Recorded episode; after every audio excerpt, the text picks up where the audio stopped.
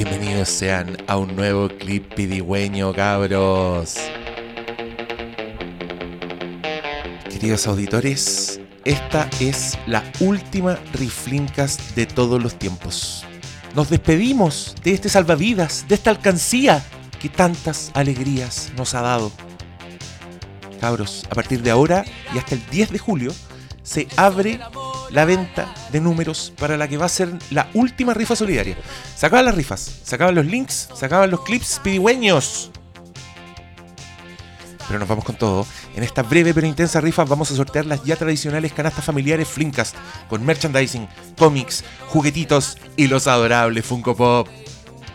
El primer premio será como siempre un capítulo Flinkast On Demand VIP, en que el ganador no solo escoge la película que vamos a conversar ese día, sino que además viene a grabar aquí con nosotros. Pero ¿saben qué? Agregamos un nuevo premio, que lo pidió alguien en nuestro Twitter. El audio comentario Flinkast. ¿Qué les parece? O sea, aparte del primer premio, va a haber un segundo primer premio que va a ser una grabación de un audio comentario on demand y VIP. Eso significa, ganador, escoge la película que nos vamos a juntar a ver y viene a verla con nosotros y la vamos a comentar encima, así, completa. Para después subirla y que ustedes le den play y escuchen con nosotros y sea como eh, ver la película con muchos hueones apestosos hablando encima. ¿Les tinca? Está increíble, ¿o no? Ya pues, no pierdan más tiempo, vayan al link en la descripción del capítulo y compren los últimos números de Riflimcast que podrá comprar en su vida. Ya sabe, sea parte de la historia, sea parte de nuestro podcast.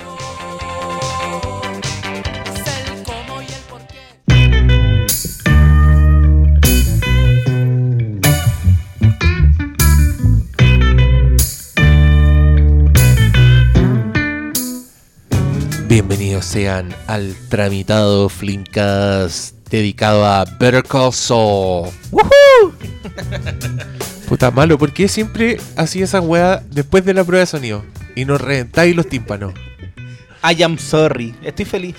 ¿Está feliz? Quiero estafar gente. Se cumple, se cumple por fin el- esta profecía ya de que se iba a hacer este podcast. Yo les quiero contar de entrada que había tomado apuntes temporada a temporada de, de- de- de este repaso que hice para esta weá. Y el computador donde estaba eso no prendió más. Y no podré usar mis apuntes hoy día. Así que el perro se comió mi tarea. Pero es verdad. Es la pura verdad. Tengo testigos de que ese computador culiado no prende. Sin importar la presión que uno le ponga el dedo en el botón power. No prende. Cosas que pasan. ¿Alguien tiene un dato de un buen servicio técnico de Mac que me pueda dar? Pero, Ya, vamos de nuevo a esto. pero uno bueno, Eh, por favor. Uno que no sea un cuentero culiao. Que esa compañía da pie a que las cosas dejen de funcionar para que tú vengas y con tu dinero que te costó tanto esfuerzo actualices al nuevo y más costoso equipo. ¿Me estás diciendo que soy una rata de laboratorio? ¿Me O estás sea- diciendo que soy una oveja, parte de un rebaño sin mente? Que ¿Qué cae no en el esas equipo? trampas? Mac. Ah, bueno. No, no, no. ¿Qué? No, no, Sí, no, no. ¿Es eso lo que me están diciendo? ¿No? Tienen razón. es la verdad. Así como, tú caché que de repente salen como esas noticias. Bueno, el nuevo sistema operativo no estará disponible en tal iPhone. Y que no debe tener más de 4 años, ponte tú y ya. Obsoleto porque no tener actualizaciones. Así Igual, igual, más encima de eso, igual duran harto. Yo alcancé a tener un iPhone 3 que me debe haber aguantado 4 años así tranquilamente. Sí, hecho, pero, ya, ya después pero- no, pero ya cuando murió, murió. O sea, no prendió más tampoco. Oye, yo le quiero pedir disculpas a Vince Gilligan por partir el programa hablando de esto.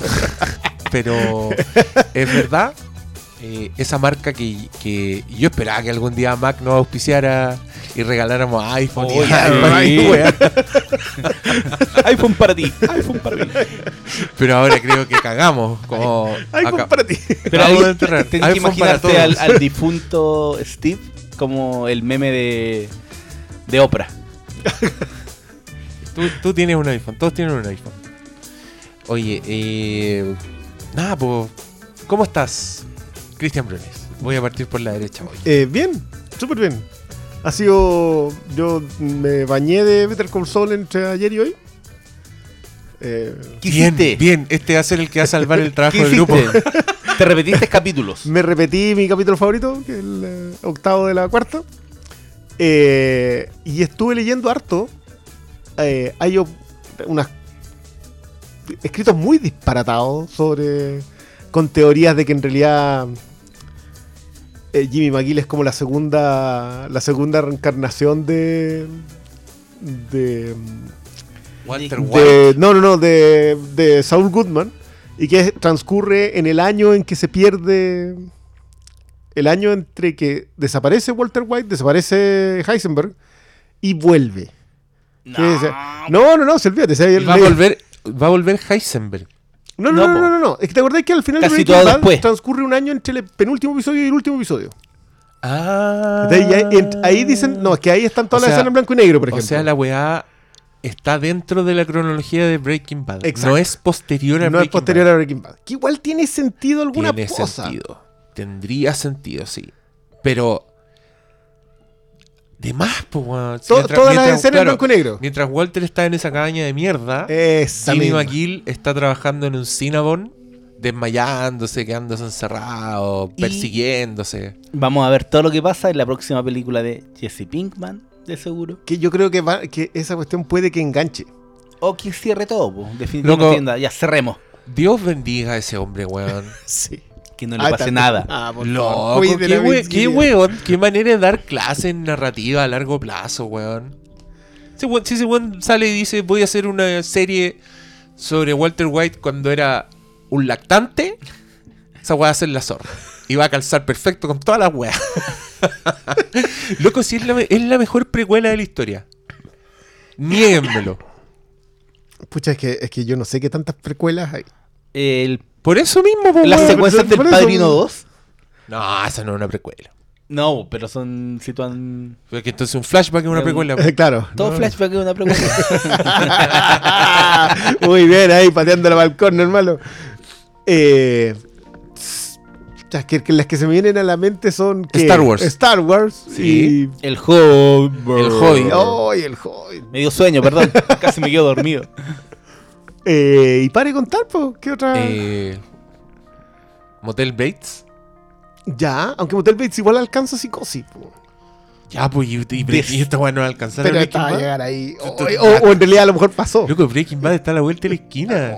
Destino Final 5. Eso, eso es un spoiler.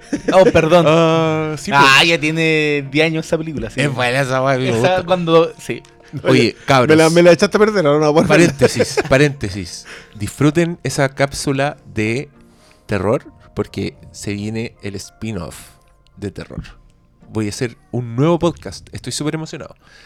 Va a tener un nombre distinto, no va a ser parte de esto. Así que estén atentos para que se suscriban. Eh, Es que yo no sé si se está escuchando en la grabación que el gato está maullando y de verdad entra muy bien en la de terror. Pero por supuesto, si el gato está de... entrenado el es gato el Maya. gato de Vincent Price. ¡Gato Maya! ya, eh, ¿Por qué pasamos eso. a, a Porque Sherlock porque- seguimos hablando. ¿Ah? No, pues las precuelas, pues estábamos en las precuelas.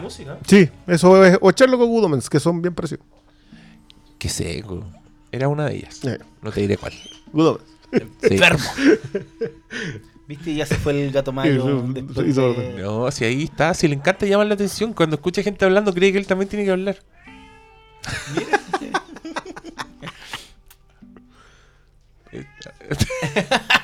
Ya, las precuelas. Las mejores yo creo que... Eh, sí, yo creo que Better Call Saul es una de las mejores precuelas. Cuando anunciaron La- que iban a hacer una serie de Saul Goodman, yo creo que como todos dijimos, "Nee, pero ¿para qué? ¿Para qué? Sí, ya, obvio que la voy a ver, pero ¿para qué? En el fondo, ¿para qué? Y... Y hacia el final de la primera temporada uno ya está en el bolsillo de Gilligan. Eh, más encima tiene que. Es muy extraño porque. Ya, está bien, es una precuela y todo lo que queráis. Y, y uno es desconfiado porque ya se la han hecho muchas veces. eh, con spin-off y con todo. Eh, y aparte que también tiene el elemento del spin-off, pues te están contando la historia de otro personaje que aparecía en la. en, eh, Breaking Bad. y no te están contando la historia de todos los personajes, porque ahí sí sería precuela completa, o sea, si saliera Walter White y Jesse Pinkman. Eh, pero mm, lo que hacen con solamente con Saul, aparte que te matan completamente, porque la serie empieza con Jimmy McGill, y tú no sabes por qué Saul Goodman se llama Jimmy McGill. Y de pronto te empiezan a contar la historia de este tipo que. de, de él y de Chuck McGill. Y, y- y aparte de eso, la historia de Mike. Que no es. que parece ser una subtrama, pero en realidad es como el. es el elemento Breaking Bad de la serie. Y es, es lo que lo hace una, una precuela hecha y derecha. Porque para mí esa fue una de las sorpresas más gratas de Better Call Saul. Es que yo sentí durante mucho tiempo que Vince Gilligan en verdad lo que quería hacer era hacer otra historia, contar otra weá, tomando un personaje que nosotros conocíamos, ¿cachai? Pero que iba a ser su propia weá. Y eso como que me, me quedó claro en los primeros capítulos con todo el énfasis en Chuck, en Kim Wexler, como todos los personajes nuevos de Better Call Saul, que aparte están impregnados de tragedia, porque pase lo que pase, tú sabís que en la realidad de Breaking Bad ninguno de esos personajes existe, ni siquiera es mencionado, ¿cachai? Entonces tenéis como ese horror de, weón, ¿cómo, cómo Jimmy va a perder a Kim? Y esa weá para mí es una tragedia que Y no que- la tiene Breaking Bad, Y, por te- ejemplo. y son 10 episodios nomás. Sí, pues, weón, concha tu madre. Y. Pero que, pese a que tiene todo eso, la weá es una precuela hecha y derecha. Porque es. Temáticamente es una precuela. ¿Cachai? Este weón es un. es un pre-Walter White. El mismo Jimmy. Pero como, es, como la weá está hecha desde la luz, porque tú a Jimmy lo quieres y te cagáis de la risa, no es, no es, no es, no es esa pesadez que tenía Walter White. eh, a mí se me hace mucho más seductora la weá. Como repetirme. Mira, me he repetido Better Call Saul antes de haberme repetido Breaking Bad. Empecé a verla desde el principio entera, gozándola la weá y. Y ¿será que Breaking Bad fue demasiado heavy y no... ¿Tú te, te has repetido Breaking Bad? Temporada. Temporada, sí, la primera y la segunda y después no seguí. Pero es porque no me he dado el tiempo. He aprovechado viajes como para ya pesco la tablet y cargo los capítulos y. Ay, veis capítulos sueltos. no, no, Oh, empiezo el primero y la he hecho dos veces, creo. O, o vi un, en un viaje la primera y después vi la segunda. Yo me compré ese barril culeado que está ahí acumulando polvo la cagada. Me costó más cara que la Costoso. mierda. Así es. Costoso barril, y- que ahora debe costar cuánto en eBay. Como 800 dólares de ahí para arriba. ¿En serio te lo vendo en Sí, 500? Está en Netflix la weá. Y Hasta que con- AMC tenga su y propio. viene con mierdas con delantal de los pollos hermanos. Ay, uno se la compró enterita la weá. Pero bueno. Está ahí virgen la weá. No he visto nunca ni un disco la weá. No he entrado. Capaz que esté malo y Amazon me cagó y no tengo Pero, idea. mira, sí debo decir Perdón, que Briones, lo compré No, en Amazon. si yo la repetición lo hubiera hecho en la casa, no hubiera parado. A mí me ha pasado con series, por ejemplo, con Battlestar Galactica, que me han dado ganas de verla y no he parado hasta el final. Onda, consumo. eh, Creo que la última vez que me la repetí fueron dos semanas en donde me veía dos, tres capítulos por día, anda. Ya la viste. Y no podéis parar porque te engancha ¿no? y veis más cosas que. que no viste, no sé. O, o el mismo paso del tiempo te ayuda como a reflexionarla más. Y en el caso de Better Call Saul, yo no me la he repetido, pero sí siento que. eh, la forma en que está construida y cómo te empuja a pensar que el, el contexto ex- externo convierte a Billy, o sea, a Jimmy en, en Saul Goodman. Te va como dorando la píldora y, y tú vas encontrando, oh, sabes que estoy del lado de este tipo que tú sabes que es un conche su madre después. po". Pero después la misma serie te dice, oye, no te adelantís tanto porque este weón quizá también merece algo de, Te de análisis de mira, castigo, porque no es tan así como al principio uno cree en la serie. Sobre todo en la relación con el hermano, que uno piensa, y el, claro, pues el hermano lo convirtió a lo que es, y después te das cuenta que no es tan así. Y esas esas sutilezas que manejan en, en términos narrativos para construir los personajes, yo encuentro que es la, fortaleza de esta serie que lamentablemente creo que debe ser también por la sombra que hace eh, Walter White y la popularidad que terminó en Breaking Bad impide que todos enganchen y le den una oportunidad a verlo aunque ya han visto eh, Breaking Bad, no sé cuánta gente que vio la otra serie está dando. Yo Hay casos de personas que me han dicho, oh, no, todavía no la veo. O no me tinca, dicen. Sin siquiera darle la oportunidad. Yo, yo creo que eso pasa mucho. Pero yo creo que y eso va asociado al concepto de precuela, en donde culturalmente como que ya está la idea de que esta weá no va a aportar nada. Y es una lástima que no vean el gran aporte que es esta serie. O sea, mira, yo, yo tengo un, un gran valor que tiene Better Call Saul es que narrativamente, a nivel audiovisual, la construcción audiovisual que tiene, que tiene Better Call Saul es una cuestión que en las mejores cotas de mm, Breaking Bad están acá, son como la media, son el promedio en esta. Esa cuestión de la construcción de los planos largos, de lejos. El, destino del alemán en la cuarta temporada, yo tratar de destripar lo menos posible la serie, es una, es una escena de ni los Cohen. O sea, quizás los Cohen lo han hecho, pero más cerca, como que estos otros hacer una pintura desde muy lejos. Eso es un nivel. O sea, yo encuentro que narrativamente la construcción de los personajes está muy bien hecha, eh, audiovisualmente está muy bien hecha. Pero, mira, a mí me pasa que yo creo que lo he comentado. Yo creo que existe una sola película de estafas, que es El Golpe. Todo el resto de películas de estafas son el golpe en alguna dimensión. Excepto Nueve Reinas, que ocupa la película de estafas para mostrarte que en realidad los auténticos que todos son todos los estafadores son estafadores de poca monta. Porque los estafadores de verdad son el sistema al que trata de estafar el estafador de poca monta. Eh, y esos son intocables. Entonces, como que siento que esa es la única que retuerce un poco eso. La gran gracia de la, de la película de estafadores, de la historia de estafadores, es que tú sabes siempre cómo va a terminar. No sabes cómo te van a llevar para allá. Siempre tú sabes que viene un quiebre. Pero tú sabes que los estafadores van a hacer la estafa llega un momento, no sé, po, que, en que tú piensas que perdieron, pero en realidad había un ulti- una última as bajo la manga con la que la O lo, o lo habían previsto hasta lo más. Exacto, como lo habían planeado, Como sucede en la gran estafa, que cuando tú estás en creer que todo se arruinó, pero era también eso era parte del plan. Exacto. Eso, eso, todas las películas de estafas tienen eso. Eh, y yo siento que acá lo que hace Gilligan y Gould es decirnos, mira, esta estafa tú sabes cómo termina. Tú sabes que Saul Goodman es el abogado de Heisenberg. Tú sabes que está involucrado con el cartel. Tú sabes que su nexo es Mike. Tú sabes quién es Saul. Sabes dónde tener su oficina y todo, Exacto. bla, bla, bla. Tú sabes todo eso. Eh, y te estafan con Jimmy. Ese es, ese es el constructo de la estafa que es Better Call Saul. En el sentido, en el- yo estoy siendo sumamente puro, no creo que nos estén estafando, sino que te empiezan a vender un personaje al cual tú quieres, porque tú quieres a Saúl al fin y al cabo, aunque sabes que es un tipo bien despreciable, le tenés mucho cariño. Y te lo traspasan con una especie de historia de origen, es decir, ¿qué le pasó a Jimmy McGill que terminó siendo Saúl? ¿Qué le pasó de malo en la vida a Jimmy McGill, que es una persona noble, a pesar de ser un pillo, para terminar siendo Saúl? Y, yo siento que esa es la gran estafa que es eh, Better Call Saul, porque en realidad Jimmy McGill nunca existió. Sleeping Jimmy es Saul Goodman.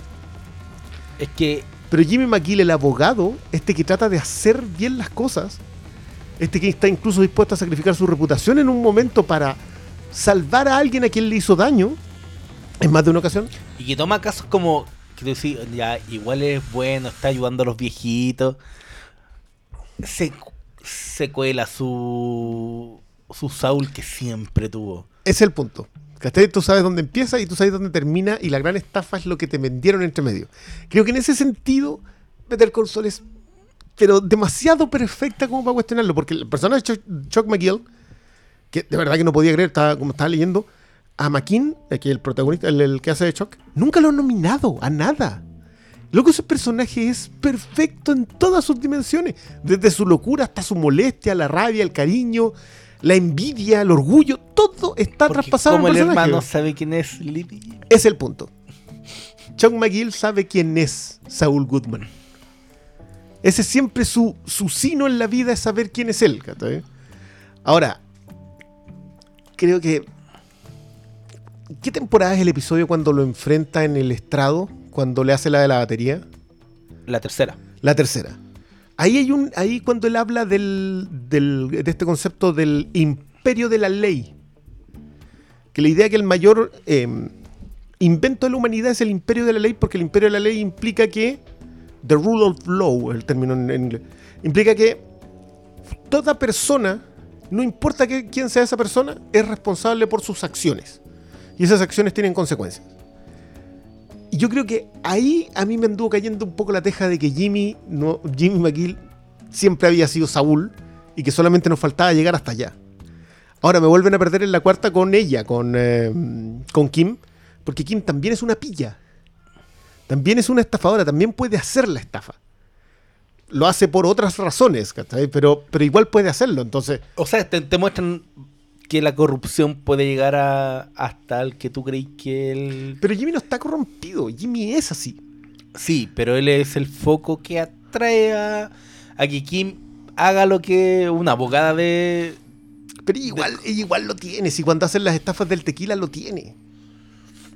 Es que sí, pues no, yo creo que hay que hay que cachar que tanto Walter White como Jimmy McGill son finalmente historias, se llama Breaking Bad en la weá, que es como volverse malo, pero en verdad no se vuelve malo. Esto, como que los dos viven un proceso de revelación de la verdadera naturaleza, más que ir y transformarse de pronto por weas que le pasaron, ¿cachai? En el caso de Jimmy, yo creo que lo que lo hace querible es que el weón intenta ser bueno, ¿cachai? Intenta jugar con las reglas de todo, pero el weón no puede. Y, y cuando, y cuando tiene todas las manos para hacerla, el weón se sabotea a sí mismo y, y se quiere ir de la firma donde tenía el trabajo soñado y el weón podía hacer Ah, así. la magnífica escena del, del vaso, que, la- del termo la que no le cae. donde cuestión el weón gloriosa. Toca guitarra, hace todo para que lo echen. Y, y, y donde incluso el éxito, como que le den plata y que el weón tenga para estar echado así al sol todo el día, no es suficiente. Porque el weón quiere, quiere levantarse y hacer weá. A mí me gusta mucho esto, que yo siempre soy majadero con esta weá, pero el, el guionista que ponen aprietos a sus protagonistas, para mí yo lo quiero mucho. Y yo creo que Vince Gilligan es uno de los maestros de esa weá. El nivel de tensión y de espadas, no, de... ¿Cómo se dice? Contra- entre la espada y la pared. Ah, sí. El, el nivel de espadas y paredes que este weón consigue para, para Jimmy McGill y para los demás personajes también es una weá que no se puede creer. O sea, y, y- y- y el tiempo que se demora en construir los escenarios, ¿cachai? En, en llegar, llevarte hasta el momento del dilema. Cuando todo lo que hacen con la falsificación de Jimmy cuando se caga al hermano es. Pero weón, todo es una joya. La, la adulteración de la fotocopia. Qué bueno. manera de meterte en esa weá. Entendís todo, entendís lo que está haciendo, entendís lo que, eh, lo que está en riesgo, weón, ¿cachai? Te muestran así como pornográficamente cómo el weón trabaja, ¿cachai? Cómo, cómo se saca la chucha. Es muy Michael Manesco en ese Sí. sentido. Me Pero- gusta cuando hacen esa weá. De hecho, acá hay una cita, yo creo que es directa. En Contacto en Francia, cuando los weones saben que viene un cargamento de droga en el auto y, no la encuentran, y el weón llega como a. desarman toda la cagada y lo vuelven a armar y no encuentran droga. Y el loco en el último minuto dice. ¿Cuánto pesa el auto según la factura? ¿Cuánto pesó cuando llega? Bueno, y la weá tenía 3 kilos más. Y el weón decía, vuelvan a desarmar la weá porque esto tiene droga dentro que lo hace Mike Emertraut en una secuencia. Sí. Cuando el weón está buscando el rastreador en su auto, lo desarma completo, lo vuelve a armar y después tiene como un momento así de epifánico y vuelve. Es- esa weá a mí me seduce mucho. Que me quedo pegado viendo la weá. Encuentro que es hermosa. Eh, Vince Gilligan le encanta esa weá, pero es cierto que Breaking Bad se siente como la práctica. Sí. Y, y acá Qué- es la culminación. Como que acá el O sea, weón yo, hizo- yo agradezco, agradezco igual ambas cosas. O sea, agradezco la práctica porque también te- se sentía súper honesta. Acá se siente. Es que no se siente académica porque es demasiado bueno. O sea, está demasiado bien hecho. Yo para mí el episodio en que el otro se sube al bus, se, se despide de Kim, se sube a un bus Y tú no tienes idea de nada. Es todo el episodio, estáis hablando de que empieza, se pone a escribir, no sabes por qué está escribiendo. Eh, empieza a pasarle a los demás cartas y postales, ya, sí, una postal, no tienes idea. Llega al correo, que es un pueblo, que, que el nombre del episodio, Coach, Coach, nada, no. Manda las cartas y tú todavía no tenés idea, pero está ahí, eh, o sea, absolutamente absorto en lo que te están contando, aunque no sabes lo que te están contando. Eso ya es una maestría para mí que, siento que Breaking Bad lo tiene, lo practica harto. Creo que la segunda temporada es el mejor ejemplo, porque la segunda temporada de Breaking Bad te muestran esta historia, esta cuestión en blanco y negro y tú no sabes qué pasó, po, Sí, pues hasta el final. hasta el final. Que Que, es el se- momento en que se une. Sí, pues yo creo que aquí es- toda la serie está en esa parada. Sí, sí, claro. Esa es la está- Oye, igual yo quería decir que no hay que olvidar que no está solo Gilli- Gillian solo, que es Peter Peter Gould. Gould, que es el guionista que creó el primer capítulo donde aparece Saul en Breaking Bad. Y él es el, el otro showrunner de esta cuestión. Oye, y a propósito de, de secuencias increíbles, ¿qué me dicen de esta? ¿Se acuerdan? No, no tengo tan. El camión. Ah, con las zapatillas. El camión con el helado cuando cruzan la frontera. Y está toda la Ah. fila de camiones y es un plano eterno y te muestran cómo los buenos pasan la droga. Antes de entrar, eh, cuando todavía es el cartel sin Es- pollos hermanos. Esa secuencia no se puede creer. Yo tuve que ver un making of porque la weá era demasiado. Es que es el paso. Eh, es un paso fronterizo y, y la cámara como que, que flota. Pasa del cielo a, a estar a la orilla Sí, del no, camión. no.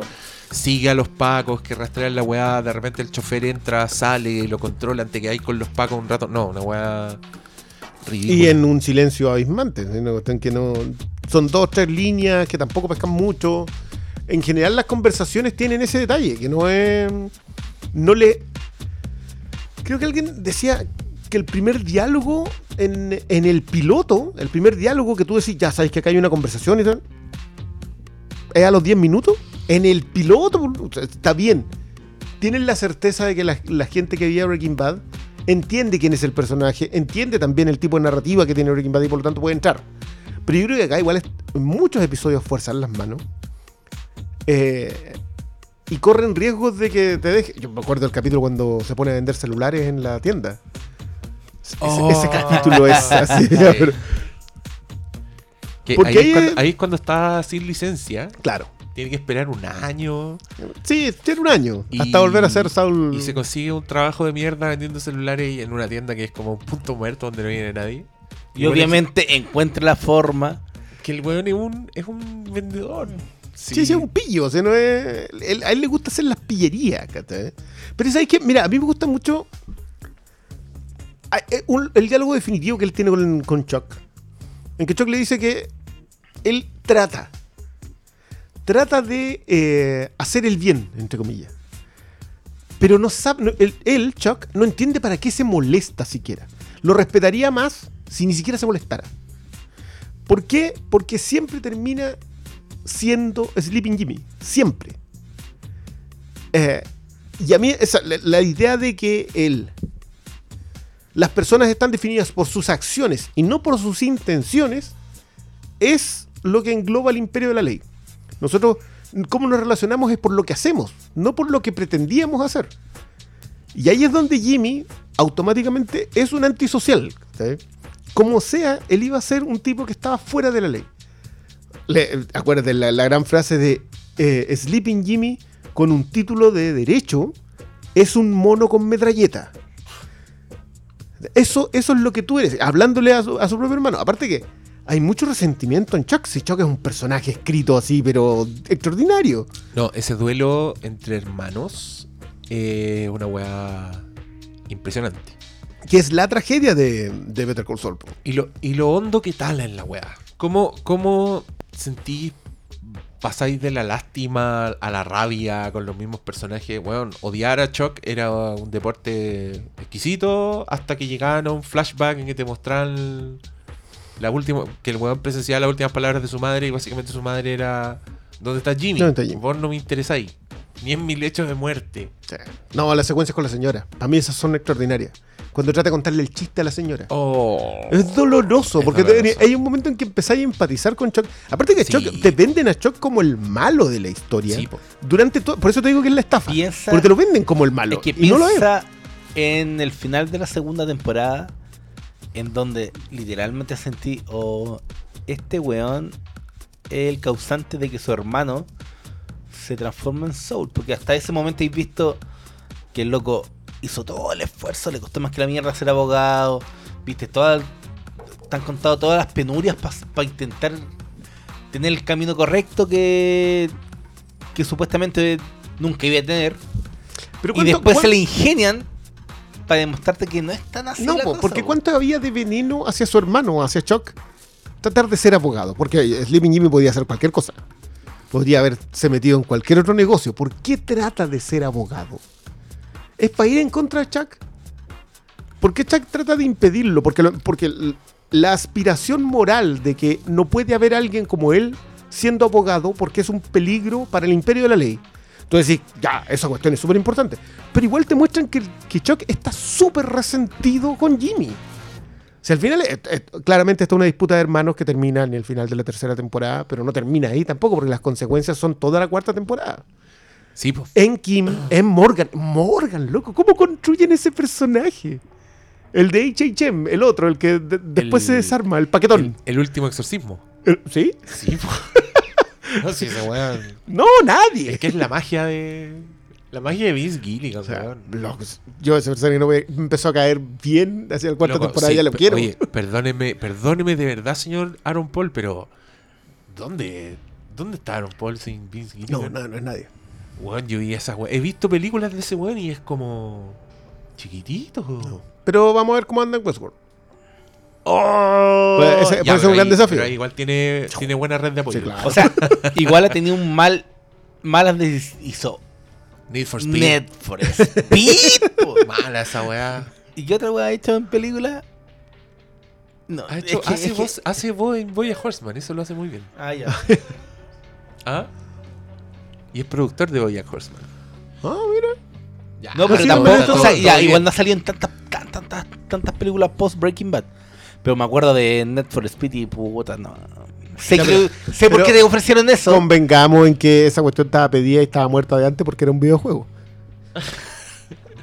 ¿Cuándo, cuándo Era se va a romper la maldición? un videojuego que quería copiar a Rápido y Furiosa. O sea, No, más sí, muerto. no, está, está muerto. Lo que tienen que hacer es. eh, Mario Kart, la película. Mario Kart, la película. Déjense weyar. Y háganlo en CGI. Hagan, un- hagan, bueno, hagan Mad Max en CGI. Que era como- bueno ese, ese de- machado. O el Cannonball Run Mario Kart.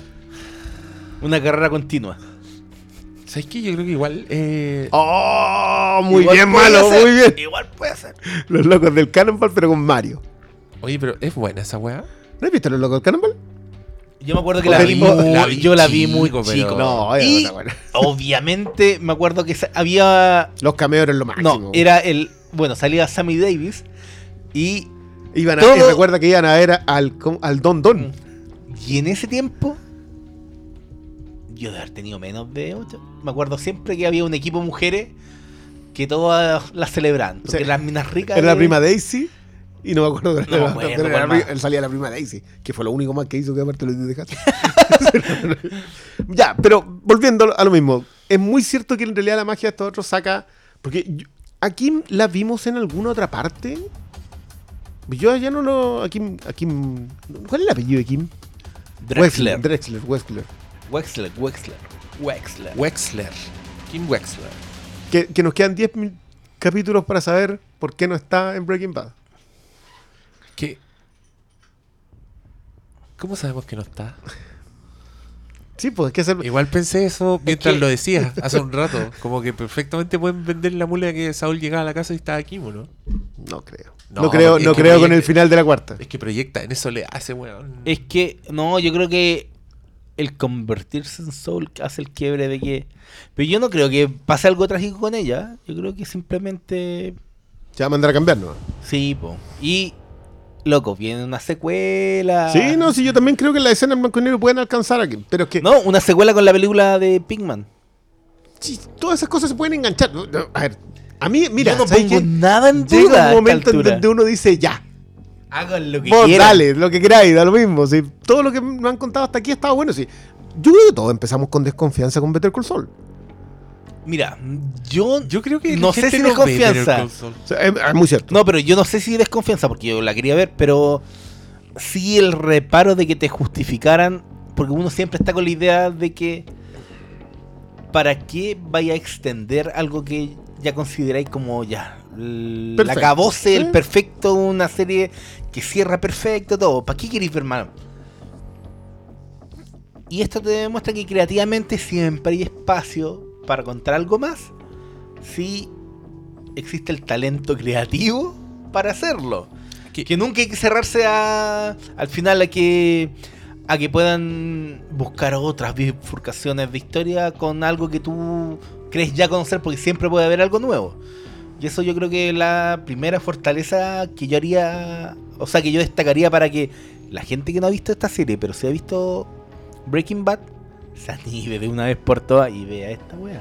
Que para mí las buenas, siempre las buenas secuelas son las weas que donde lo- el mismo el mismo contador de la historia, preferentemente, hay, otros que han llegado y lo han hecho bien, eh, pero el mismo contador de la historia encuentra otra historia que contar que cabe en el mismo universo, ¿cachai? Esa, esa weá es cuando ocurre la gloria. Que según yo esa weá no ha pasado. Porque las weas que hacen hoy día no son secuelas, propiamente son como nuevas entregas de la misma weá que están dando, ¿cachai? O sea, Pero- secuela formal. Ya, El Padrino 2. Sí, es una secuela compa- formal. Y el Padrino 2, y en el Padrino 2 te primero te contaron el ascenso de Michael Corleone y aquí te cuentan como el guatazo. Y, Complementado con todo lo de Don Vito. y toda esa weá es hermosa. Y, y acá con Yo, Breaking yo Bad tengo me una pasa- teoría, termina, pero tengo una teoría. Sí, y acá con Breaking Bad me pasa que es eso, es el mismo tenor, es el mismo narrador, es el mismo weón contando una historia, pero que tiene otra historia que contarte.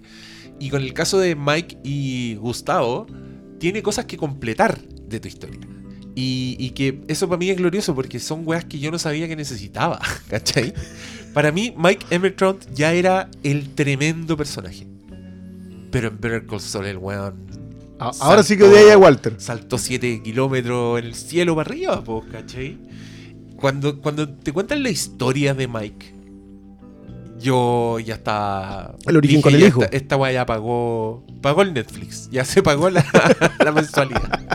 Estamos No. listos. Especialmente con toda la historia de, de la familia. Que en la otra estaba esbozada, pero aquí te la completan, pero. Sí, yo creo que de alguna manera esa completada también es. Mira, eh, ¿te acuerdas? Nosotros siempre, el Diego siempre dice que Disney le da a la gente lo que la gente quiere. Eh, yo creo que Gilligan le da a la gente lo que la gente necesita. Ya está no- no- nos ha dado cuestiones que. Es cierto, yo de verdad no pensé.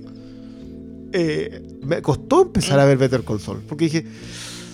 Ya, ya, ya, tiré con eso. No me gustaba en un principio que me rellenaran historia de. mm, Tuco. de los Por ejemplo, ¿por qué? Porque no, esos son guiños.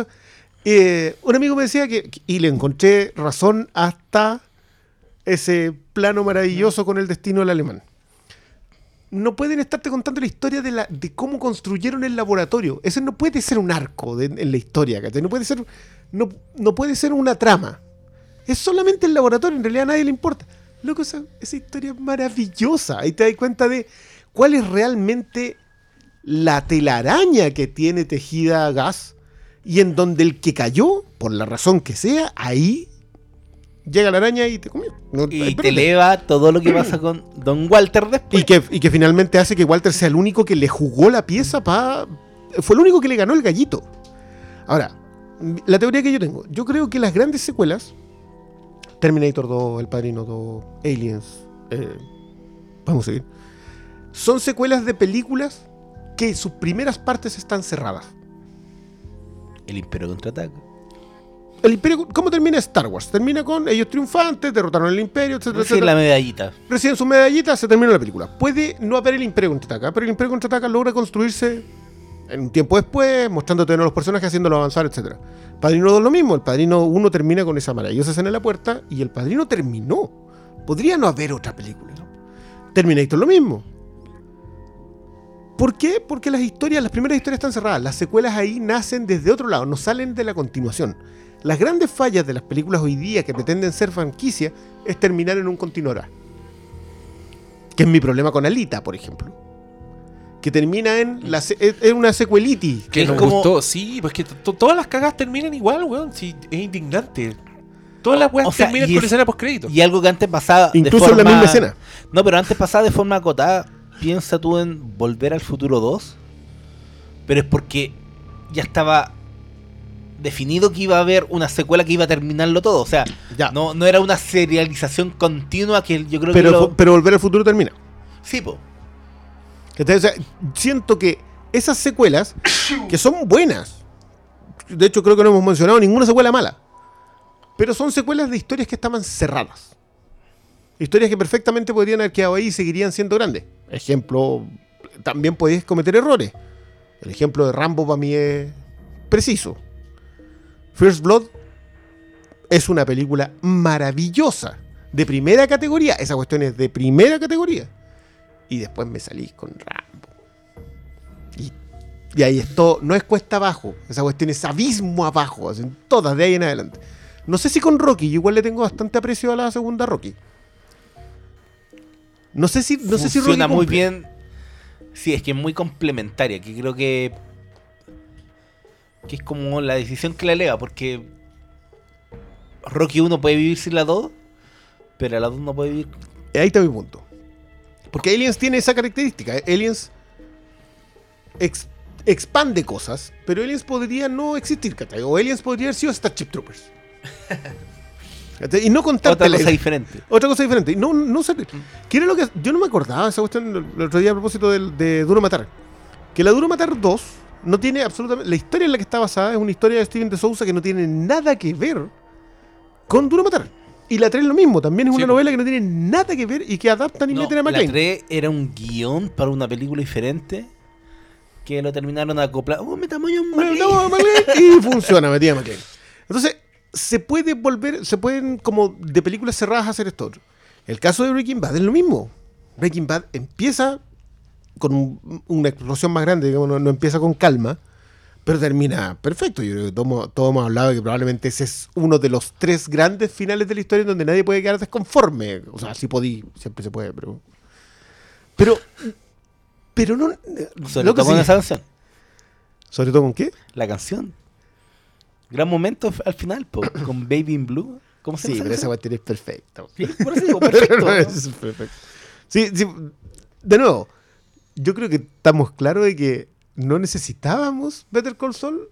Es un anti-Breaking Bad, es un espejo de Breaking Bad, es también un Breaking Bad en el sentido que es la caída de un personaje. y algo nuevo y yo creo que es que es el- yo creo que como no se restringen a hacer la réplica serializada de algo que ese es mi problema con todo con todo el universo cine- cinematográfico con todas las secuelas con todo lo que están creando actualmente en, en- en términos salchicheros eh, que al final se quedan pegados en lo mismo Me pregunto de qué estás hablando. de todo, de todo, desde Marvel a, a, a Jurassic World. Perdona, yo, Todo, yo todo, para mí todo, el ejemplo ahí, y el, y el ejemplo de buena calidad de eso es Los Increíbles 2. Los Increíbles 2 es un remake de Los Increíbles. Pero le cambiaste el enfoque, le pusiste el factor género, que para mí yo lo encuentro preciso, y es una muy buena película. Pero es Los Increíbles 1. Entonces, puedes hacer el mismo, puedes hacer la misma película de nuevo. Eh, no sé si no sé si te resulta. Esta no es la misma película. Esta no es Breaking Bad. Better Call Saul no es Breaking Bad. Tampoco es la anti-Breaking Bad. Tampoco es un espejo de Breaking Bad. Es otro tipo de tragedia cimentada en otro tipo de relación. La relación de Walter White con Skylar no es la clave de Breaking Bad. La relación de Walter White con nadie es la clave. Es su propio ego. Al fin y al cabo, La él se convierte en Heisenberg. La relación con Heisenberg. la- Claro, esa es la clave. En cambio acá es la relación de Jimmy McGill con Charles McGill. Si ahí está, eh, ahí está el corazón de esta historia. Por eso es que de repente te encontráis con Gas, te encontráis con Mike y que más encima te cuentan la tremenda historia de ellos. Sobre todo de Mike. Yo de verdad que no... No, Creo- Mike es, es un personaje, weón. Y que es que a mí me encantan como las pildoritas que va dejando esta serie. que pueden tardar mucho tiempo en pagártela. Desde, no sé, la esposa de Chuck. Cosas que tú decís, ya, esto no lo van a retomar nunca La, más. la esposa de Chuck debe salir en tres episodios. Y tres. lo cierran perfecto. Y lo ocupan para lo que, para lo que necesitan. juicio, El del, no, es que el, el capítulo del juicio para mí es el otro en, en mi escala. Es que, es que a mí el capítulo de la estafa en el bus, la estafa de las cartas, la para liberar a Huey, yo no podía creerlo. Te juro que no podía creerlo. Y llega un momento, más encima tiene una referencia, loco, si una cuestión ya, la, la- la de Milagro en la, Milagro en la calle Sí, de 34, sí. ya, para. Yo dije, ya, pero córtalo, no podéis tener este tipo de... Porque claro, tú empieza Better Call Saul y hace el It's Showtime, folks, que es el de All That Jazz. Sí. Ya, perfecto. Ese es un guiño que podéis no saberlo porque en tu vida has visto All That Jazz y no te importa. Pero el del milagro en la calle 34 es la base de ese episodio. Pero me- es que me encanta porque establecen que es muy cinéfilo Jimmy McGill en esta película. Se junta con quién va a ver películas y siempre son como elecciones así muy classy. Sí, sí, ven, puro- Cary Grant pasa de fondo como Sí. 15 veces.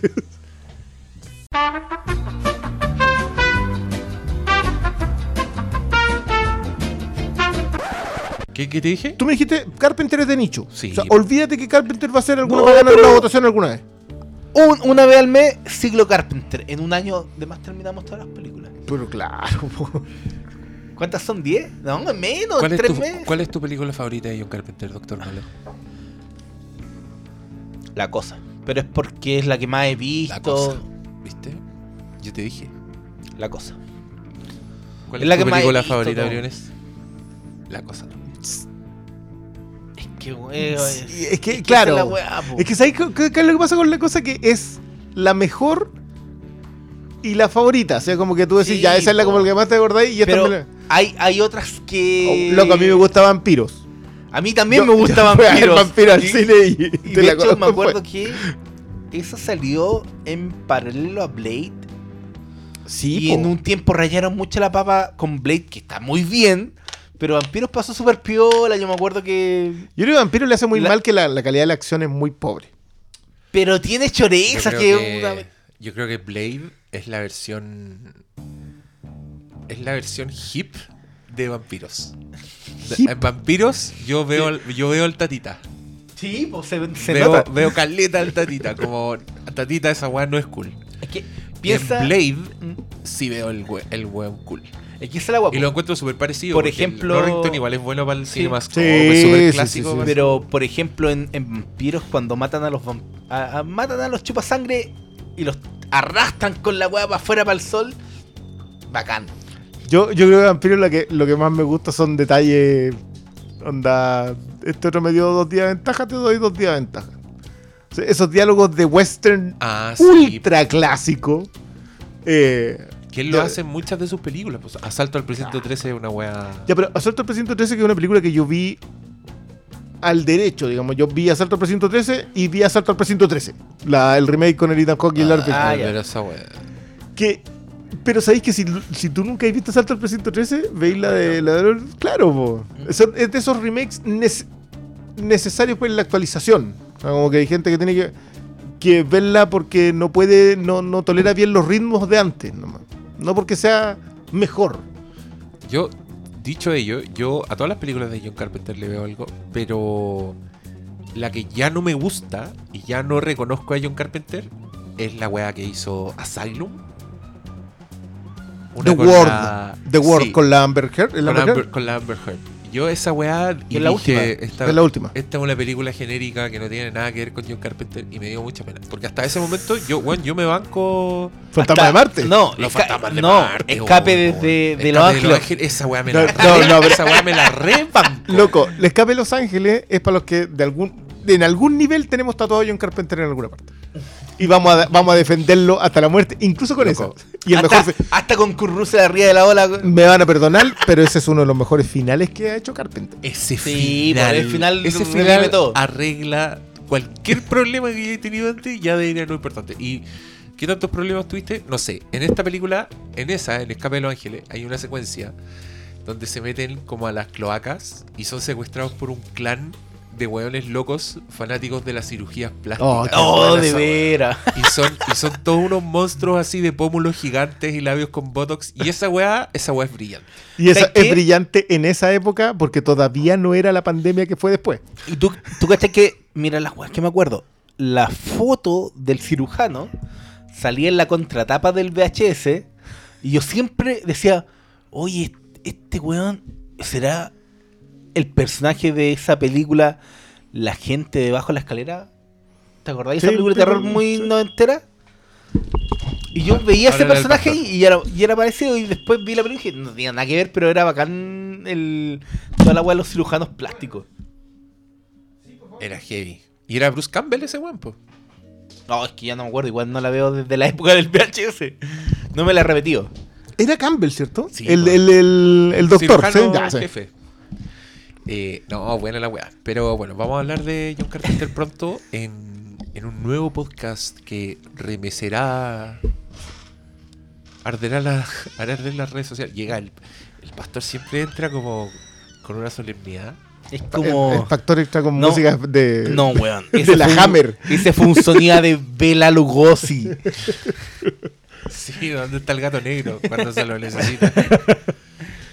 ¿Cómo estás, Eh, señor? Bueno, vamos a saludar al pastor aquí al aire mismo. Pues sí, esta ¿Qué tal? ¿Cómo está? No, está apagado. ¿Está apagado tu teléfono? Sí, sí. tu Ah, teléfono, tu micrófono. Dijimos, no viene este weón, se apaga. Ahora dale. No, ahora se va, no importa una raja.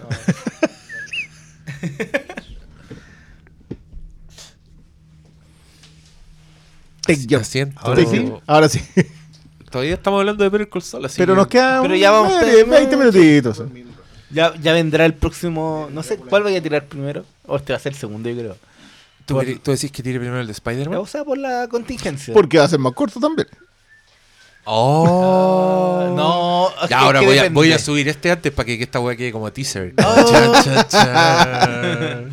Ya, démosle. Eh, Eh, estábamos en los cinéfilos que Jimmy Ah, McGill. ya, po. En, en- en la pausa que hicimos, yo me acordé de ese capítulo de la abuelita. Que todos le hacen la ley del hielo, weón. Ah, el capítulo cuando tiene- aprende que se tiene que redimir y termina en lo del bingo.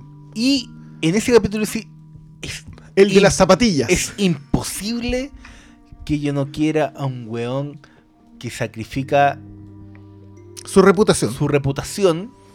Y de hecho hasta su ingreso con estas abuelitas que lo querían y todo. Para ayudar a esa pobre anciana que nadie la pescaba.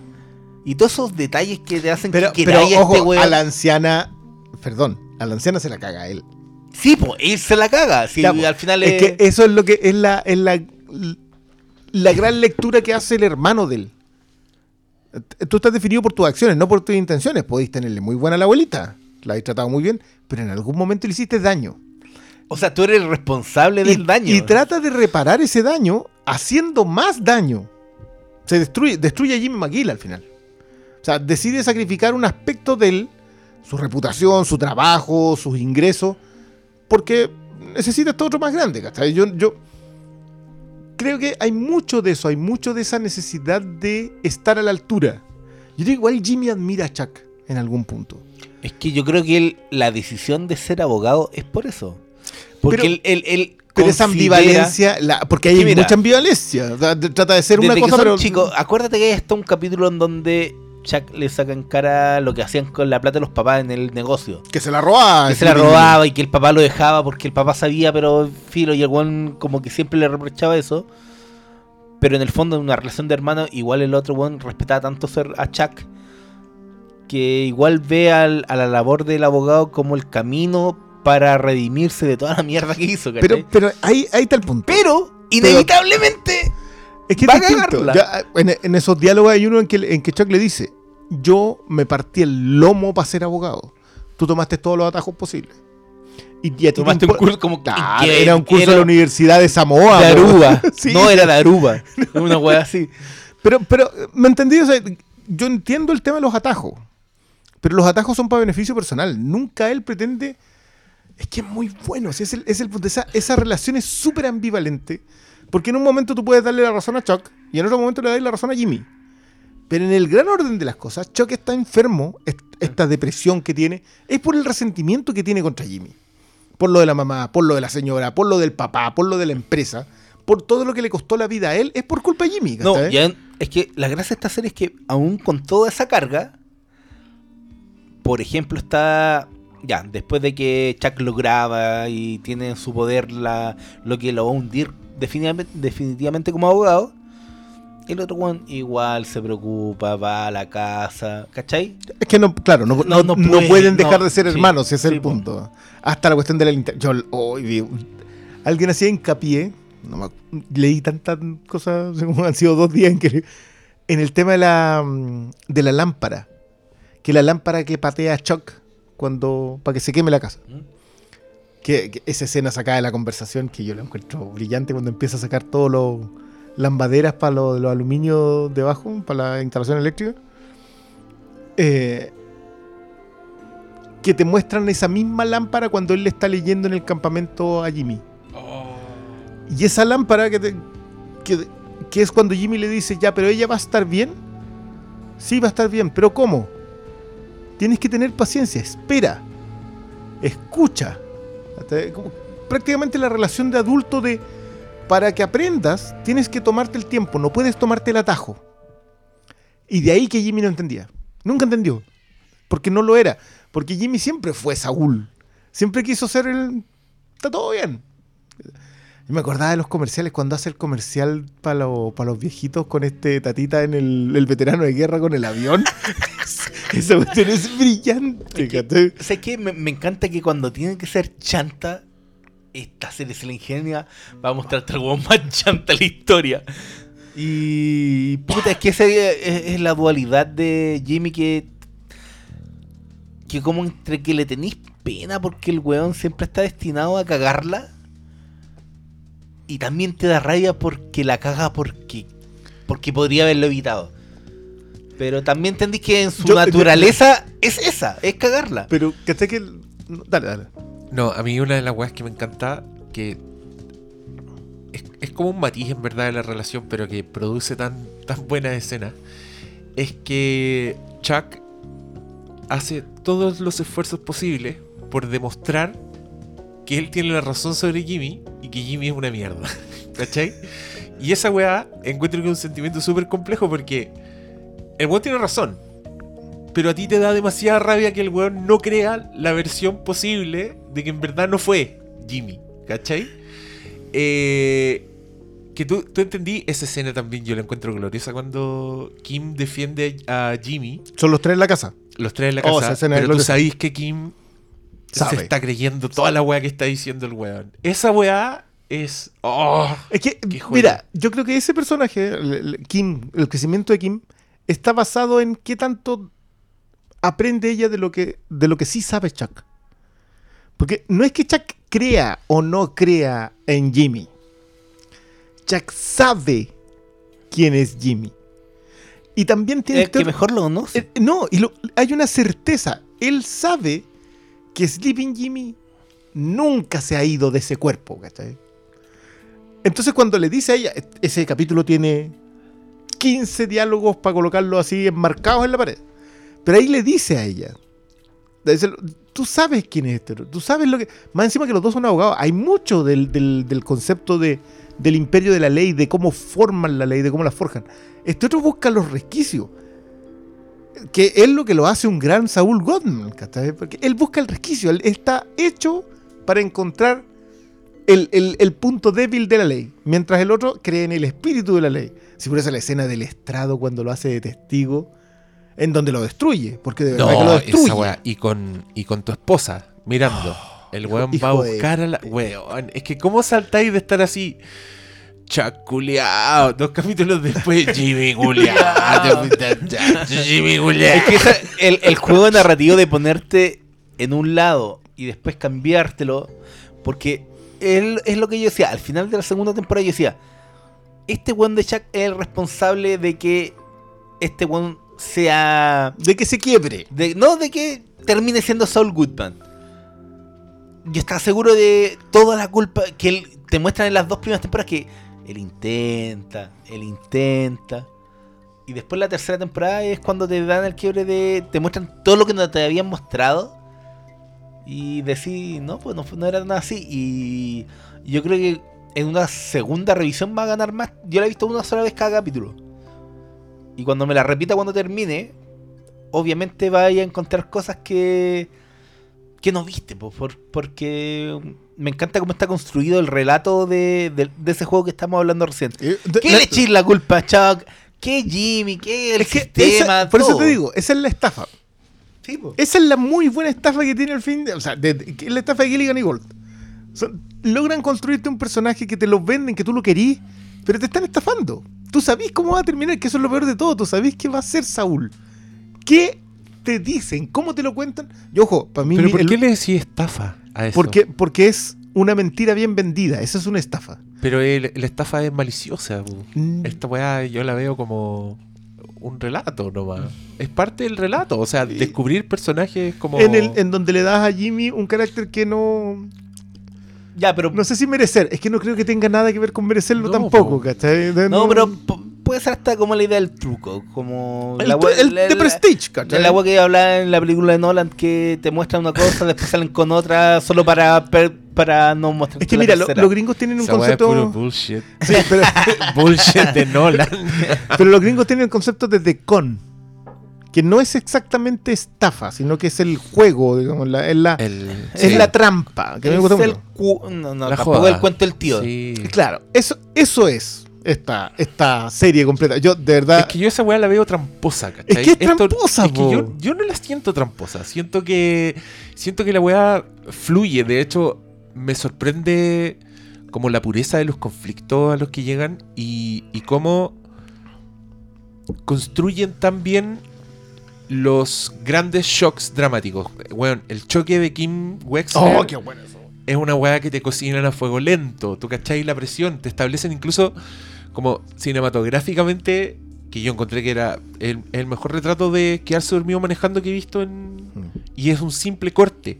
¿Cachai? Es un corte directo al choque. Bueno, es, va un, es manejando un y de corte repente, directo pa, al, un corte- al, al bag en la cara. Y... Y, weón, lo que se está... Kim Wexler me parece tan perdida que lo que se está matando de trabajólica. Porque está completamente imbuida en su, en su weá, distanciándose de Jimmy McGill. Y, Muy atinadamente. y en el fondo como cocinándose a fuego lento, la pobre. po. Y ahí, y ahí explotó. Y ahora, después de eso, yo en esta temporada, la- en la última, ¿cómo, cómo la ven? ¿Cómo ven a Kim? Es que en la quinta. No, En- yo en temo, la- temo, temo. pasada. No, es, que, es que en la cuarta yo encuentro que ella es donde mejor toma lo que aprendió de Chuck. Porque la cuarta es las consecuencias de la muerte de Chuck. Eh, perdón si no lo han visto. Pero la cuarta es las consecuencias de eso. Y en una de esas consecuencias está que Kim todavía insiste en rescatar a este otro loco. Ah. Todavía insiste en sacarlo de ahí. Por eso lo ayuda. Y la Por eso lo lleva. Sí. Y el último, cuando el otro va y le dice, cuando ella después de haber estado emocionada, Esa última toma. Oh, no, loco, o sea, no, es brutal. sí, El punto es que yo terrible. temo porque, claro, uno igual quiere a, a Saul, ¿cachai? Por todo lo que ha pasado, y es un personaje que entendí su falencia y todo. Chuck, como que te cae mal, pero después como que lo es, entendí es igual. donde, es donde yo construyo el tema del con, del, del, de la estafa, sí, digamos. Y hay no- muchos crisis, pero Kim no, po. No, es el personaje No, pues, ella, luminoso. ella es la víctima, digamos, de, todo, de toda es esta... el problema la wea. Y Pero ella lo temo. sabe, sí, ese, ese es para mí el tema. Yo creo que ella lo ha ido aprendiendo y ya a esta altura ya lo sabe. Sí, pero y, ¿sabes y el remate es desgarrador para ella, porque si te fijáis, el, el plan del, de Huey ¿Mm? es de ella. Ella picada por una Sí. injusticia, porque la fiscal hace algo que Mm. ella considera una injusticia, que es meter preso a este otro loco porque no- le molestó la actitud del abogado. Dice, no, este lo voy a meter preso. Y la mina se pica por eso. Y hay un momento en que entra, y entra como un Office Depot, no me acuerdo qué, entra, entra como a la Librería Nacional. Y empieza a tener cuestiones entre el carro, llama a este otro y le dice, lo tengo, vos no te preocupes. Y tú dices, ¿ya? Y termina el episodio, empieza el otro y no tenés idea. Luego ese episodio es pero glorioso. Pero, Pero- Kim lo sabe. A esa altura ella ya lo sabe. Pero eh, el cómo están construida como la relación de amor entre los dos es lo que más me hace temer lo que viene ahora. No, no. Porque no sé. para mí eh, es que esa última toma del- de la última temporada fue... Pero es desgarradora. destru- Desgarradora, ¿Sabes destruye? Mira, corazones. A mí hay una de las cosas que más me gustó de esa última temporada de la cuarta. Oye, no sabía que estaba con gente tan sensible. No, pero es que mira, No, te- después, te después de que has seguido el drama de ambos, o sea, no, no- ni siquiera cómo se construye la relación al principio, que igual hay un, hay un cierto No, rechazo mira, de hay, ella. hay un, hay una base de una relación de pareja ahí que es sumamente contundente, que es más que el hecho de cómo empezaron, Mm. es que ellos son compinches.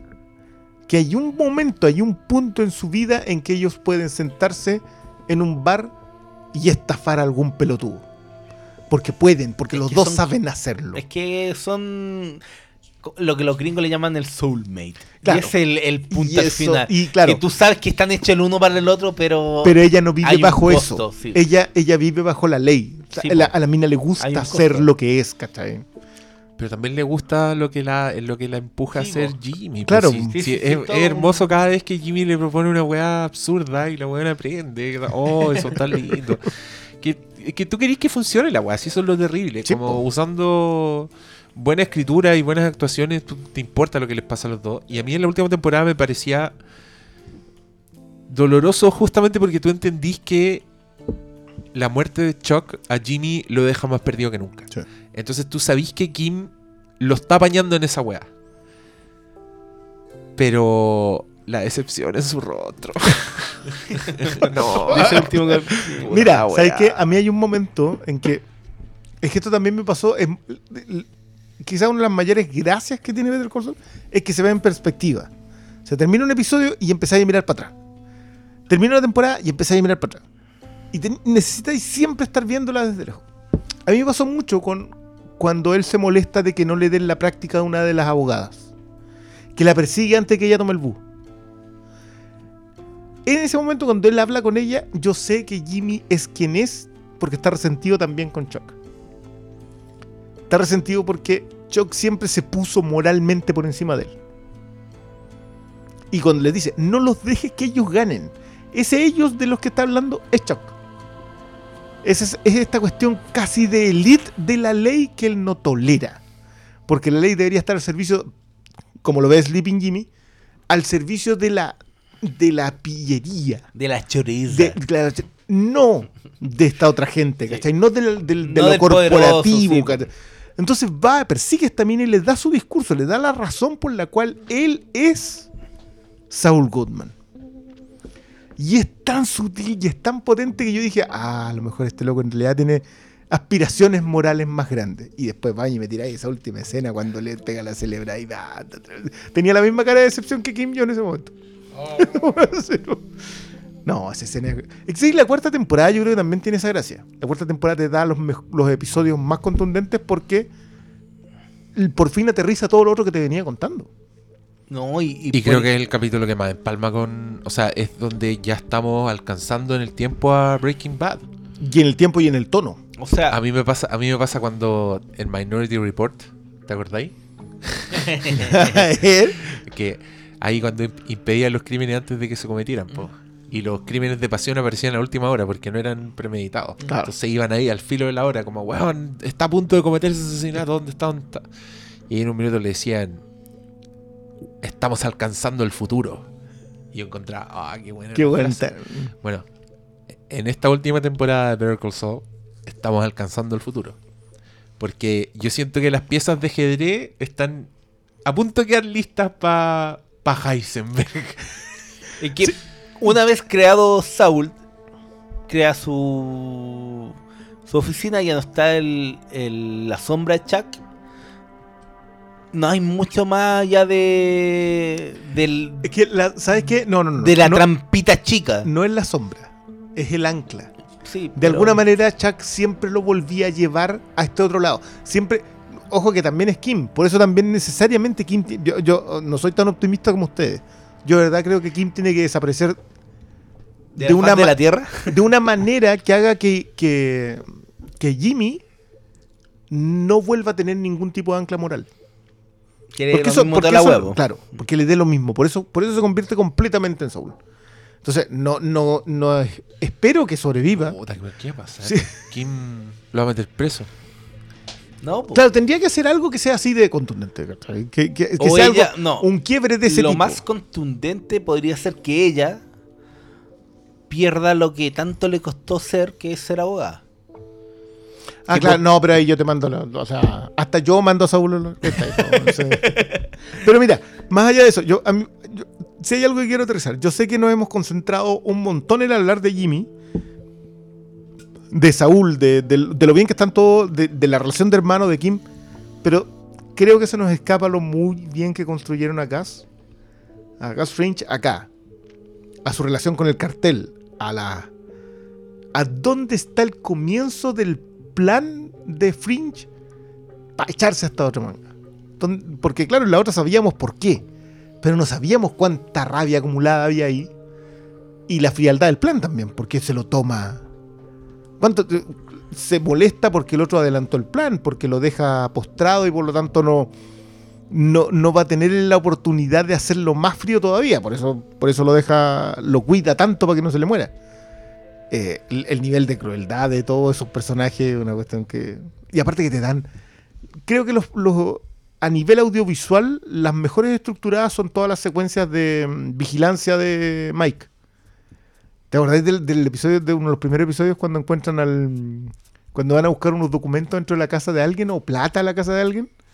Que es como toda una secuencia de afuera, que Mike está mirando, que, el, que Jimmy está mirando, y, que están como- y pasan las cosas. Pasa uno de un lado a otro, nada más.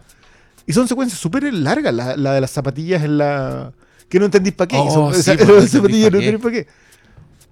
¿Que era para que le pegara al camión? Se me olvidó para qué lo que era, pero era como que no. Claro, era para pegarle al camión, era para disparar. Le disparaba justo cuando iba pasando, entonces tenían que parar. Era una wea Claro, sí, era una- Y claro, después lo, lo hacía para. la- la- Cuando se conocen Fringe y Mike, también estaba. Que de ahí es una especie de cliffhanger en donde tú sabes lo que va a pasar, que es muy raro. Porque eso te habla muy bien de la narrativa del, del- de todo lo involucrado. Porque tú sabes para dónde va todo. Pero te lo cuentan tan bien que igual que hay metido. Eso, es un ejercicio que no, no te lo consigue cualquiera. Sí, yo creo que es porque avanzan por rutas que no son previsibles. Como que no es de llegar a A a B, sino que como que hay todo un abecedario entre A y B. Sí, eh, sí, Y es el- A pesar de- del corto espacio que hay entre las Sí, dos, claro. Pero es que yo, por para mí, la cuestión del alemán en la cuarta, yo no podía creerlo. Con las pequeñas piezas que te lo construyen, tú. Ya, vamos a hacer esto. ¿Qué es esto? ¿Qué está construido? Y ahí te acordáis que en Breaking Bad tienen que tener un laboratorio completamente escondido. ¿Cómo se llama la empresa? Eh... Uy, se me fue el nombre. Madrigal. Madrigal. Madrigal. Y decir Madripor, ¿no? Esa weá de los X-Men. ahí donde está Parche. Uy, esa taladra. Oh, nadie va a entender esa weá. Ya, pues hablen por personas normales. pues, weón. Oye, que están viendo Better Call Saul. sí. Ya. Ya, ¿Qué más? no sé. ¿Tenéis preguntas? ¿Mandaste preguntas? Oh, ¿verdad? Sí. Hicimos preguntas. Espérate. Déjame. Chucha madre. 35 notificaciones. Bueno, ¿cómo está Spider-Man? Ah, mira. Ah, mira, Ah, acá va a entrar Sala, muy bien, Va a Sala. en va a entrar. Salas. Así no me quedo dormido. Eres la... Oh, Oh, ahí. tan fome, weón. no, Está ha en sido la un día largo. Está ahí entretenido, largo. culiado, weón. Ha sido un día largo. Te ganaste un Doctor Strange. mu- mucha caña. Oh, Pero los Doctor Strange son el tema al frente. Mira, güey. una. Ya, pues lee la weá, le diste caleta Está color. cargando. po. Ah, Ay, hay que filtrar. No, Pero ponte, conéctate al Hola. wifi, pues weón. ¿Qué tal? Hola, hola, hola, hola, hola, hola, hola, hola, ¿Se hola, está hola. grabando este hombre? Sí. Ponte los foros. Jorge Reyes. No sé si se escucha. No Jorge Reyes. Jorge Reyes pregunta. ¿Qué significó la mirada en el último capítulo de Mike a Fringe después de matar al alemán? Aclara. ¿Qué significó? Significó, nos echamos al alemán. Fin. Estamos lados, estamos listos. Listo. Ahora solo nos falta un weón que cocine. Ya, weón, tráeme, tráemelo, tráeme un pollito con papas fritas ahora. Celebremos esta weá.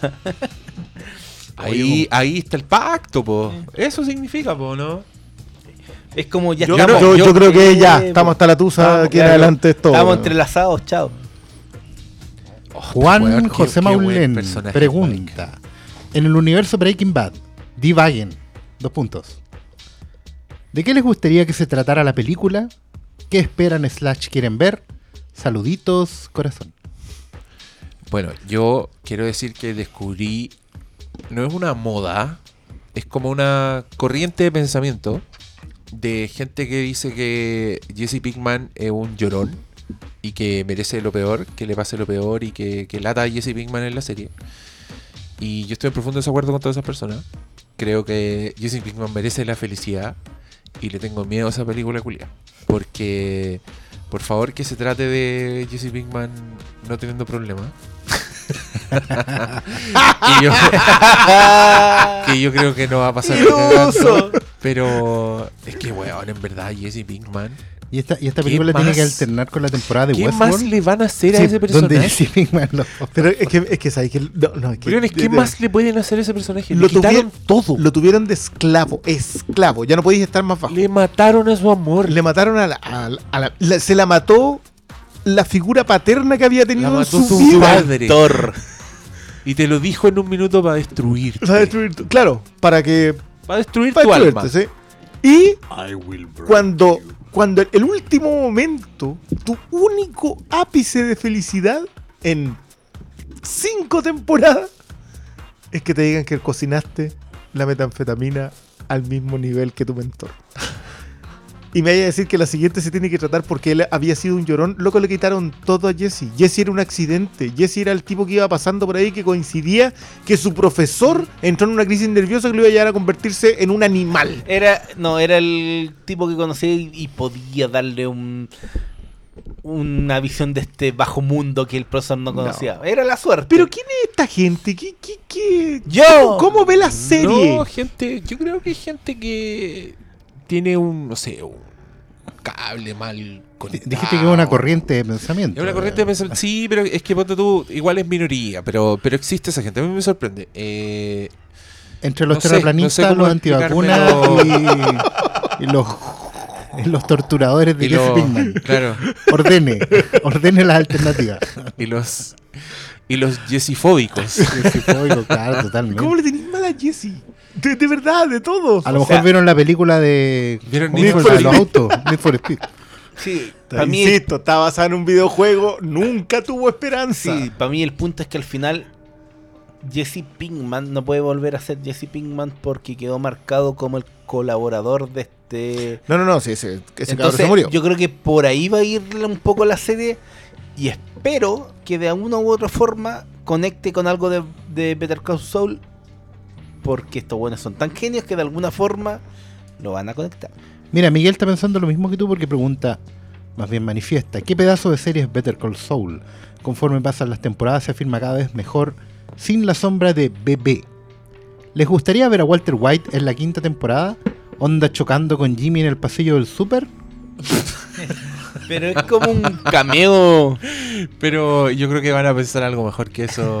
Yo creo que debería terminar cuando secuestran a Saúl. O sea, es que no. El primer capítulo no lo conocía, entonces imposible que se hayan visto antes. no, no, no, pero, pero yo creo que la historia de Jimmy, o sea, la historia de Saúl, para palmar con Breaking Bad, debería terminar cuando le sacan la capucha y le pide que le pongan un dólar en el bolsillo. Para mí, si termina ahí, estamos. Yo no... Entre paréntesis, ¿ustedes nunca les pasó la idea que conocieron a alguien antes de conocerlo? Onda que estuvieron con alguien o conocieron a alguien, les presentaron a alguien, no pescaron y años después lo conocieron. A mi polola. Ah. Pero eso porque le veía ahí el todo lo. No, no, no, una vez como en un no me acuerdo qué evento era, pero como a que todo llega- esto, eh, no, Paulo, Paulo, yo, mira, no quiero, no quiero sonar sin ¿Mm? respeto en esto. Pero hay un momento en que las parejas cambian el estatus. ya. Eh, los mapuches lo hacían muy bien porque en general los pueblos originarios lo que hacían era que la fecha de compromiso era cuando te llevabas a tu mujer a tu casa. Ya. Eh, y ahí pasaba a ser tu mujer y no tu novia, ni tu polola, ni nada de eso. De hecho, el concepto de polola es mapuche. Se le dice mi mujer ya cuando ya estáis viviendo ahí. Porque concubinato suena muy feo. Hay un Pero ¿cómo? hay, hay- hay una connotación de propiedad ¿Qué con la que no estoy de acuerdo porque yo soy Millennial. Ah. no estoy de acuerdo con un, un concepto que involucra propiedad. A propiedad, ya. Ah, ya, pero va a ser historia como que no. bunga, Me dijeron, bunga. oye, va- vamos a tomar una cerveza, la conocí. De hecho, es llevársela para la casa. o sea, Llevársela para la mechas- Se llevó para la casa a la mujer. Pero, Bunga, bunga. ¿no te parece bonito que ese sea un ritual y no un secuestro? Porque se, se- se ritualizaba el secuestro. Ah, Sí, oh. me parece muy bien que no sea un secuestro. Bien, por lo menos hemos progresado. Yo apoyo, apoyo esa, esa corriente de pensamiento. A diferencia de la Jesse Pinkman. Yesifóbicos, culia. No, ¿De qué se puede tratar, weón? Puta. ¿Estará prófugo Jesse Pinkman? ¿Estará prófugo así teniendo una vida de mierda? Tranquilo, pero como una vida de mierda. No conoce a nadie, está encerrado y pasa alguna weá y el weón lo va a pasar mal, pero va a quedar libre al final. Y- Pero Jesse no alcanza a tener acceso a las arrancadas, ¿cierto? Al, al sistema que tenían estos otros cuando tenían que huir. No, porque el weón No, se va pues nada. rajando sin nada. estaba- el weón estaba llorando peor que- lágrimas de felicidad con ese airecito en la cara. Tendría que ir a buscar a Huey la plata. Bueno, a Huey que, está en el motel todavía. No, si el weón está ahí- ese weón todavía está ahí esperando a Walter. a no ser que Jesse sea bielorruso y tenga alguna. Claro. No, no, no hay forma. Ya, Gustavo González eh, pregunta algo que probablemente ya contestaron. ¿Se han emocionado con un capítulo de BCS? Yo quedé Sí, mal, él, po. no yo, él, Gustavo, ¿Mm? hijo del señor González, quedó mal con el discurso de Jimmy a Kim en el estacionamiento, cuando le dice que, comillas, nunca estuvo a la altura. Cierra comillas, punto aparte. Y final. Anda, anda académico. Oh, es- Pucha madre. Aquí te das cuenta el sueño que tenía este hombre escuchándonos, weón. Le gulé yo. Le culé yo. Otro sí, uno. ¿Sabes qué? Yo sí me. No sé si emociona así de. Ah, pero sí, momentos que está. Con el, o- Pero, con perdón, el ojete es que mira, apretado. Pararse a aplaudir es emotivo. Obvio. Tú te paraste a aplaudir. Sí. Así Solo como- en la casa como a las- Orson Welles. como a las 8 y cuarto. Pero qué, qué bonito, qué acto poético. Sí, pues. Debería hacer un streaming de esas cosas. Mm, Un Puta, canal. es que yo, canal. yo, 24 horas. yo Sí. creo que eh, La Baby Cam, el- en la tele del Briones. Qué terrible, ni yo miraría. Para el Patreon. Ahí la, para el Patreon. Mira, yo creo que Un millón de aplaudir dólares. en una serie me pasó. Ya, igual me pasó con Game of Thrones del momento de Aria con el rey de la porque ¿Qué, imposible. qué cosa más hermosa. Pero yo pe- recuerdo perfectamente que con Breaking Bad yo tuve. Y estaba el, el Diego al lado mío. Weón, Con- eran como las 3 de la mañana. 3 de la mañana Nosotros viendo, el, ca- esa el- weá. el capítulo donde muere. Eh. Gas. El chileno. Nosotros esperando, oye, weón, veamos el capítulo, ya, juntémonos. No sé qué problema pasó, que nunca se filtró la weá, esperando, puta, weón, el Weón, torrent fue no el- estaba, los no capítulos estaba. salían. Era, fue una wea así, como que siempre los capítulos salían a Ah, las 11 de la noche. Sí, a las 11 y, y esta ya, era la la vemos. 1 de la mañana y todavía no salía la wea. Ese Mira- fue el último episodio de la cuarta temporada. Sí, bo. Y terminó y yo me acuerdo que de pie así, aplaudiendo. Porque, pero lo que me pasa más con... yo, y yo, yo estaba absorto. Sí, yo me acuerdo que estaba en silencio. Vos reaccionaste antes que yo. Yo estaba así como. Me está Ay, Cuidado. won. Esta wea acaba de No, pasar, fue cuando sale, sa- sale de la Sí, pues, pero- habitación y se arregla la corbata. Ahí lo Pero aplaudí. es que esa temporada, claro, pasa eso. Ah, y claro, después sí, la pues, llamada sí, por pues, teléfono no, de Giovanni. no, si el momento No, fue del, de la arregla de corbata. Yo un poquito antes yo aplaudí dije, weón. Pero con esta serie lo que me pasa es más el, el sentimiento de por la conche tu madre. Sí, yo también. Pero por eso es la muy emotivo. conche tu madre. Una y otra vez me pasa con esta serie.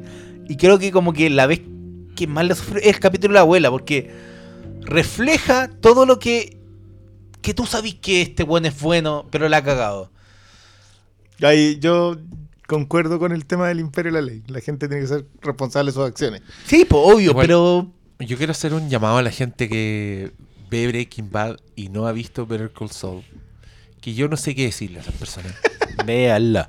Hay, hay dos personas a las que yo no sé qué decirle. Uno son los que les encanta Breaking Bad, pero no han visto Better Call Saul. A esas personas yo no sé qué decirle. Y a los otros que no sé qué decirle es a los que te preguntan. ¿Se puede ver Better Call Saul sin haber visto Breaking Bad? Puta la O sea, mira, técnicamente se puede ver, pero vaya no, no, no, no, pero no. Puedes ver su historia, pero te vas a perder el No. 80% Hay de su valor. Hay demasiadas cosas en, en Better Call Saul que son que, que necesitan de que tú entiendas qué es lo que están construyendo. Lo que están contando. Li- literalmente. Entonces, Es que loco, no. la, la historia de Mike no tiene ningún sentido si no, Sí. no, no sabéis quién es, si no viste Breaking Bad. que esa es la razón por la cual no podía hacer una comparación de calidad. Yo, yo a mí me gusta mucho lo que dice el Diego, que esta es la mejor precuela que hay. Porque es una precuela. Sí, sí o sí está emparentada con la otra. Tú necesitas Breaking Bad. Pero las cotas de calidad en la narrativa. Puede que en unos años más nos, nos sentemos y digamos ya. ¿Cuál de las dos es mejor? Pero claro, a la gente que no se ha animado con Better Call Saul, porque son personajes nuevos, se trata de otra weá, yo les voy a decir una sola cosa. En esta película, en esta película, en esta serie, se ve como... Es un spoiler esto, ¿no? ¿En serio a esta altura? No, se ve como Héctor Salamanca quedó como usted lo ve en Breaking Bad. Se ve cuál es la relación, te completa, te completan la relación Gustavo, que yo decía, eso ya, no hay para qué completarlo más, pero acá entendís más cosas. La entendís, la- entendís quién es Mike Emmertrout, que el weón era un misterio y ahora eh, ahora yo lo quiero mucho, creo que uno de los mejores personajes. Pero no le tenía cariño, porque igual a mí Es hay le- un le momento tenía, doloroso en Breaking Bad. Sí, y, pero le tenéis cariño, le pero- teníais cariño, y déjame cariño- morir tranquilo. Le teníais cariño por lo que veías Sí. ahí. Pero Y acá. el, y el déjame morir tranquilo después de enterarnos de todo lo que nos enteramos en Better Call Saul es mil veces más poderosa la línea, weón. ¿Qué es el No, punto? si esta te, weá te humaniza buena, aún más. Lo- es que antes eran, para mí, Vean la, weá. la relación de la relación de Mike con su familia era una pincelada. Aquí te, te dan la brocha con Paco y termina el cuadro, ¿cachai? No, eso- acá, esto es una- eh, te pintan una obra de arte aparte. ¿sí? Es- Creo que esa es la mejor definición de Saul. A propósito De de Vince una obra de Gilligan, arte aparte. a propósito de Vince Gilligan, pregunta Ricardo Celis Guzmán. ¿A qué otro guionista o eh, de TV le compran todo lo que haga? Asumo que a David Simon, no Howley y Charlie Brooker por las alabanzas que le han deslizado en el podcast. Pero se contesta ¿Suman solo a alguien persona. más? No, pero la pregunta viene ahora. Lo Ah, anterior era un, Ya, prefacio. A ver. Claro, era un statement, otro sí, parte 1. ¿Suman a alguien más? A la triada de A Cheque en Gilligan, blanco. Simon, Howley, Brooker. el. El West Wing. ¿Lo sumáis Oh, sí, Aaron Sorkin, completamente, sí. Y yo a la Phoebe Waller-Bridge, que las dos. La de la- Fleabag. y de Killing Eve. O sea, yo las cuatro temporadas que le he visto a la mina son impresionantes. Ah, Yo de verdad mira, que Killing Eve me. De Killing Eve para cargarse a cabezazos. A decir, pero ¿por qué estáis haciendo todo, todos los capítulos? ¿Por qué está haciendo esto? Y, y lo desarrolla, y lo desarrolla, y lo va avanzando hasta que te saca el cuchillo cuando te lo enterró. ¿Sabéis quién está bueno? Pero no, a- no a ese nivel ni cagando, pero el weón de Big Little Lies, que antes había hecho Ali McBeal. ¿Cómo se llama ese señor? David, JJ. David E. Kelly. De- no, pero, pero David y Kelly, ¿Tenía The Practice o no? claro, es que Igual es que él el weón tiene- la ha hecho todas, pero Sí. ahora último de tú. Hay una serie que no sé si alguien más vio, pero que se llama Go- Goliath con Billy Ah, Bob ¿era de Thornton. él? Sí, po. Oh, Y esa serie es la raja. sí. Es bastante impresionante. Y William Hurt hace una weá. Es un villano. Ese weón tiene un. vi- En, en esa serie de abogados hay un villano que cabe perfectamente en el universo Fargo. Con eso les digo todo. ya, Eh, más ya. yo, la- no, para, yo sumaré a. Chespirito. Aunque tiene guatazo. Roserling. No, eh, Ronald D. Moore, que es el de Battlestar No, no, no, Galactica. no, no, no, yo ese- sí, sí. Porque yo, eh, Outla- loco, Outlander es una historia que no tenéis como diablo emparentarla con, No, con Galáctica y Star Trek. Y, Outlander es del weón de Galáctica. Sí, No, pero esa weá es como un romance. de época. De época, con De, de viaje. gente con falda. Es como una serie con, con, eh, portada de Fabio. Es- Sí. Y con elementos de ciencia ficción. po. Y con, y con viaje en el tiempo. Porque es una, es una mina contemporánea Oye, que viaja. Sí, Qué buena. Es una mina, no, no es contemporánea, es una enfermera de la Segunda Guerra Ah, Mundial eso. que se va de luna de miel con su marido a Escocia y en una de estas construcciones escocesas de antaño viaja en el tiempo a la independencia de Escocia. Y ahí Y- vuelve a se- conocer a un personaje que es igual a su marido. Y se come como al tatarabuelo. Obviamente. Loco, no, perdón. Es Y al- como Simus McFly.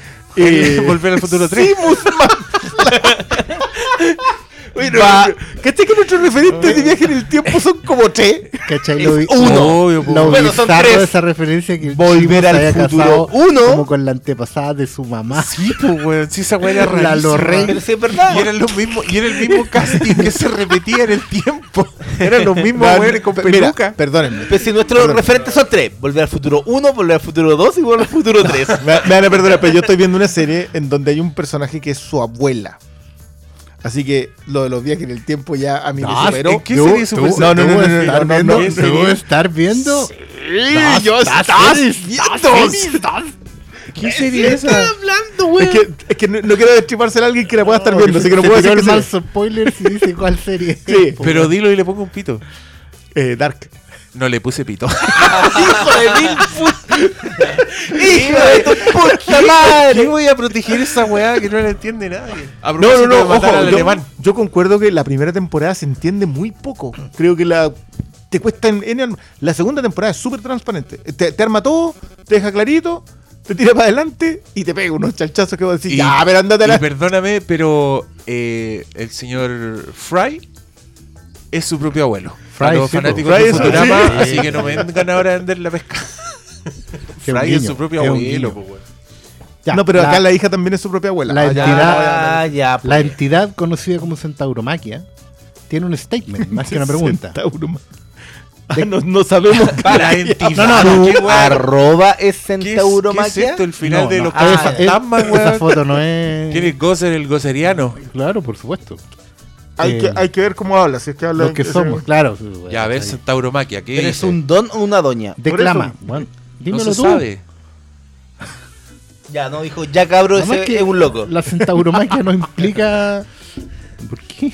Ya, pues, ¿qué dijo? Kim Wexler es el personaje femenino más completo que he visto en mucho tiempo. Me cuesta mucho ponerle a otras a la altura. Propone las viejas de Mad Max. Ripley, ayúdenme. Ah, la tiró a la. Y pero las viejas de Mad Max a la misma altura que Ripley, mira, me gusta. Si las Bugalini, weón, unas viejas guerreras. ¿Y la a la altura de Kim Wexler? Kim Pero por Wexler- desarrollo Kim no, Wexler-. Kim Wexler es completamente una Imperator Furiosa, diría yo. Yo, eh, sí. Yo no la tiraría secundario como, como lo hace Sí, acá amigo. Eh, O amiga, el amigue. La entidad. La entidad amigue. conocida como Le-. Centauromaquia. Le entidé. Háblanos de ti, Centauromaquia. Queremos saber qué Manda, chucha, qué chucha WhatsApp eres. al. Ah, oh, ya no existe eso. ¿Será un colectivo? Eh, sí, claro. Eh, ¿Ya no hay audio? El colectivo Mira, Centauromaquia. eh, es que el problema es que yo creo que igual hay- tenemos, qué sé yo. 200 mensajes. No, no, y, y habrán 10 series por lo bajo, habrá 10 series por lo bajo que, que tienen eh, grandes personajes femeninos, entonces igual es, es como harto tirarse esa, esa, Ya, esa pero declaración. Kim se pasea a todas las de No, esa serie no, no. llamada Orange is the New Black. De partida. Com- ¿Pero qué fue este shade? No, Perfectamente dirigido. Estoy reduciendo todo Netflix. Orange is the new shade. Netflix en. Orange is the New Color. Pero, Pero igual está arrollando. Orange po. is the new color. In the new color. Pero Eleven, Ah, ya, ándate. Ese shade sobre Ah, Ya, pero talar. ya. Ta- ¿Qué, qué es esto? Ah, ¿Quién gana en el mejor shade? shade. Esto ya es shade del hombre cambiante. oye, a, los- wash. a los auditores les contamos que en el, el parque Diana, esos juegos Diana que están en San Diego, ¿No haya ido? s- hicieron la experiencia Stranger Things. Y eso significa que pegaron afiches de Stranger Things, pusieron tubo fluorescente rojo y unos juegos culiados ordinarios y es la misma weá de siempre, pero así con esas weas. Y cobran plata para entrar. Ah, y la ¿era gente pagado? va. Sí, pues es como un evento, como que va a estar toda una semana. Ah, Creo. Es que yo sabía que habían venido los actores y todo eso. Sí, porque vinieron, vinieron como a hacer promo y fueron a inaugurar la weá. ¿Cachai? Ah. Y después, mira. y después invitaron a gente, porque yo fui y yo no sabía lo que era. Como que dije, oh, qué entretenido, porque Netflix igual hace eventos entretenidos. Así cuando lanzan weá. En, ponte tú en Orange is the New Black. fu- Fuimos y a todos nos metieron a una celda. Pero era para sacarse fotos, pues no era una. Sí, sí, sí, claro. Y para el de Hemlock Grove había guas de terror, así como una cuna satánica. Y, y- y había comida. Eso acá fue un problema. Acá no había comida. Oye, yo puro pelando el evento de Netflix. pero no, no estoy pelando el evento de Netflix. Quería decir que esa weá es una estafa. Que loco, pónganle más empeño. pongan un mono culiado por último, por un Demogorgon. ¿Qué les Ya, cuesta hacer una cagada, weón? es apropiado. Es Mira, como cuando vaya a la Comic Con y te metí ahí a esa weá de la Diego. autopsia del extraterrestre, weón.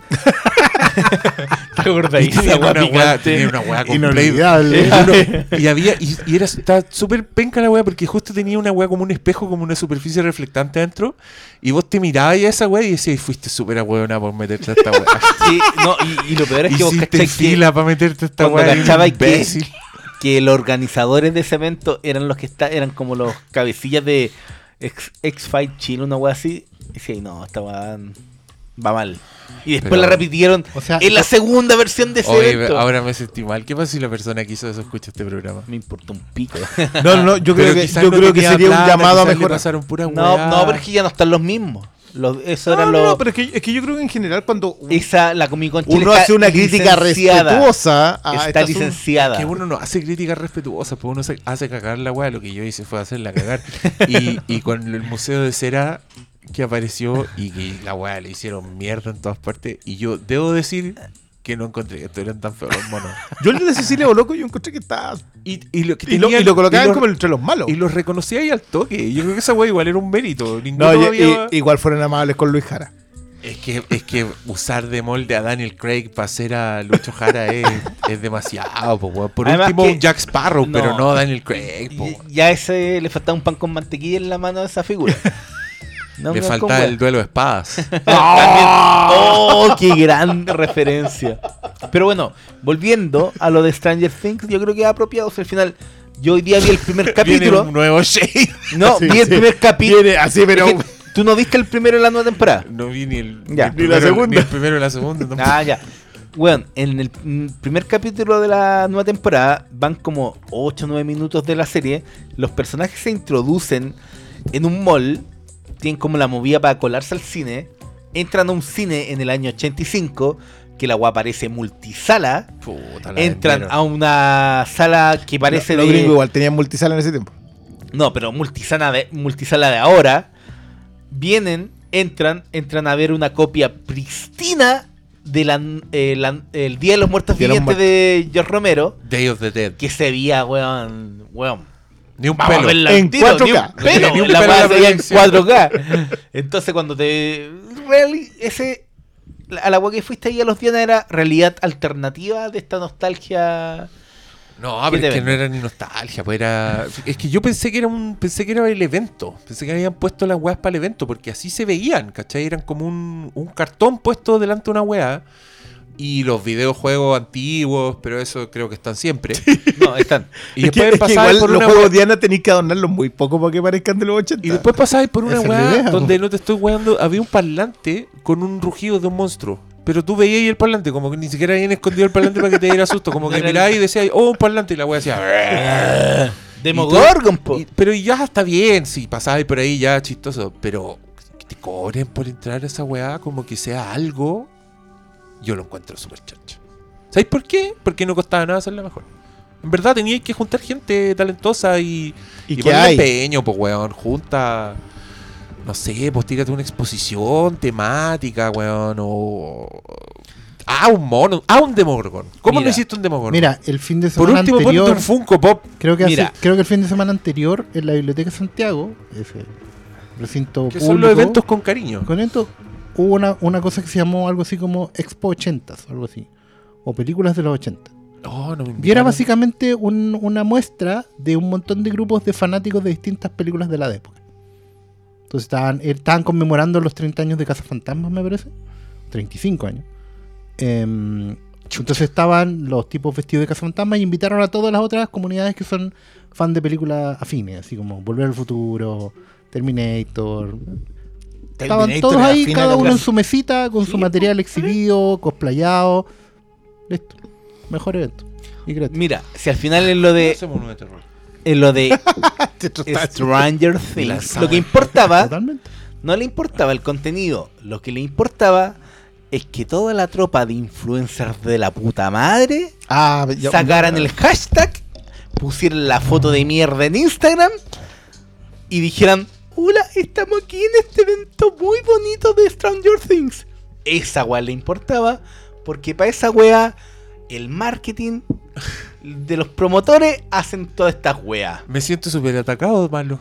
Yo hice eso. ¿Pusiste el hashtag? Puse la foto de mierda. ¿Pusiste el hashtag? Sí, lo puse. ¿Te pagaron? No. Entonces tú lo hiciste como un De weón. fan De weón. de One, porque diría que Weón. eso. Loco, me hicieron, cuando yo entré me hicieron darme la vuelta más weona de la historia de las vueltas. ¿Ya? Me mandaron a acreditarme a una parca que, a una carpa que quedaba como dándose una vuelta. Fui y me pasaron una tarjeta y después me volvieron a hacer entrar por la misma puerta. Se hicieron ir a la Haciendo iglesia- Y había una, un letrero culeado que decía a Derry, ¿no? ¿Cómo se llama el pueblo Derrick. culeado de No, eh, Hawkins. Hawkins? Hawkins. Derry el de It. Sí, de Real TV. La misma wea, pendejo en bicicleta, ya. Ese, ahí está el subgénero. Con un monstruo culiado. Hay películas tan buenas de pendejos en bicicleta, weón. The Lost Boys. Es E.T.. una de ellas. ET también es una de ellas. La weá Monster Squad. También es pendejo en bicicleta.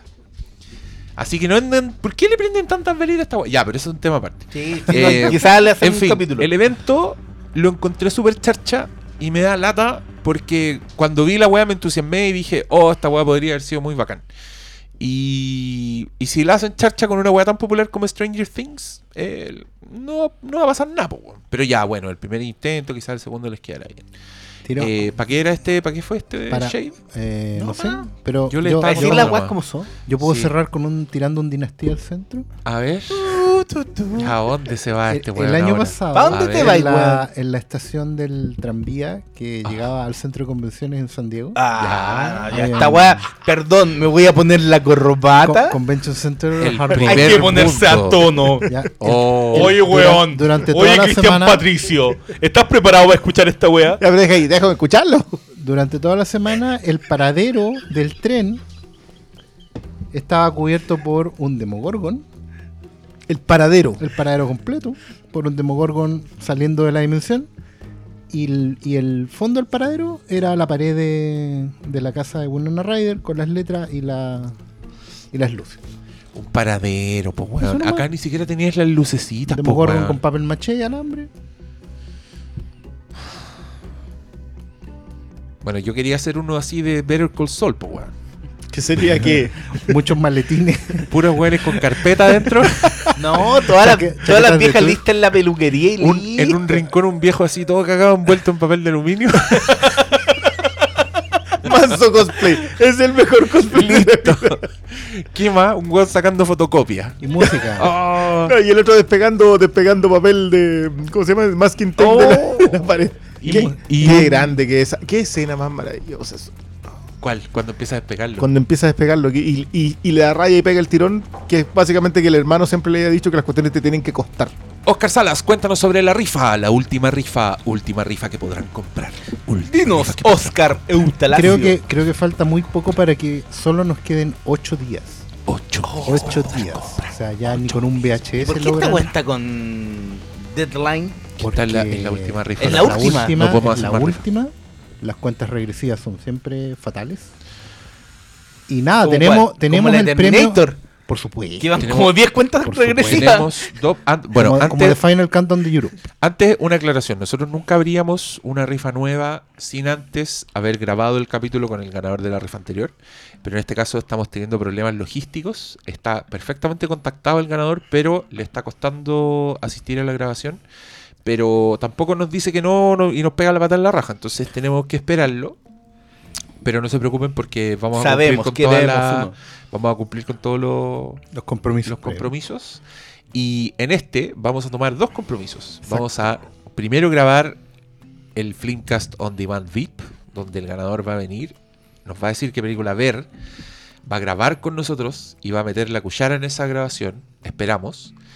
Y agregamos uno que es un audio comentario on demand VIP. O sea, el on oye, demand es VIP yo- también, ¿cierto? sí, Sí. yo le tengo miedo a ese porque en verdad aquí sí que nos pueden hacer cagar y nos pueden decir, vean Exacto. una mierda hay, de película. hay una, hay una posibilidad, un subterfugio. Señoras y señores. Pero ahí yo quiero decir que... Puede que nos conen. No, pero es que yo quiero decir que nosotros vamos a, a grabar No, igual y pero vamos mira, a hablar... yo quiero decir que tienen la oportunidad de ver aquí, con nosotros, ver una película Y grabando el, auto el audio No. comentario.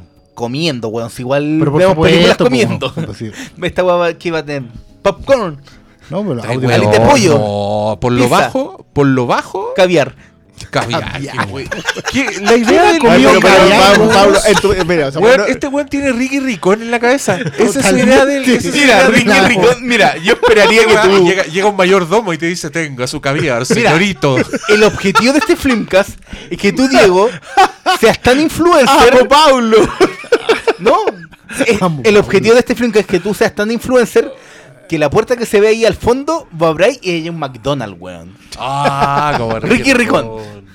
Un McDonald's en su Hay más preguntas de, de Better Call Saul. Por favor. Yo, está, yo pero me conformaría con un carrito de completo, ¿no? Pero. ¿De qué completo? cumpleaños. Yo Bueno, decir- ¿Del extinto No, Pikachu yo o decir- del dominó? Yo iba a decir por lo bajo, pan con huevo. Por lo bajo, pan con huevo. O un, pa- un pancito con Oye, huevo. ¿y podemos con conseguir pan con Sí, huevo? pan, pan con huevo, yo, pues yo puedo tener. Yo, yo tengo. huevo. Todos tenemos Ya. pan con huevo.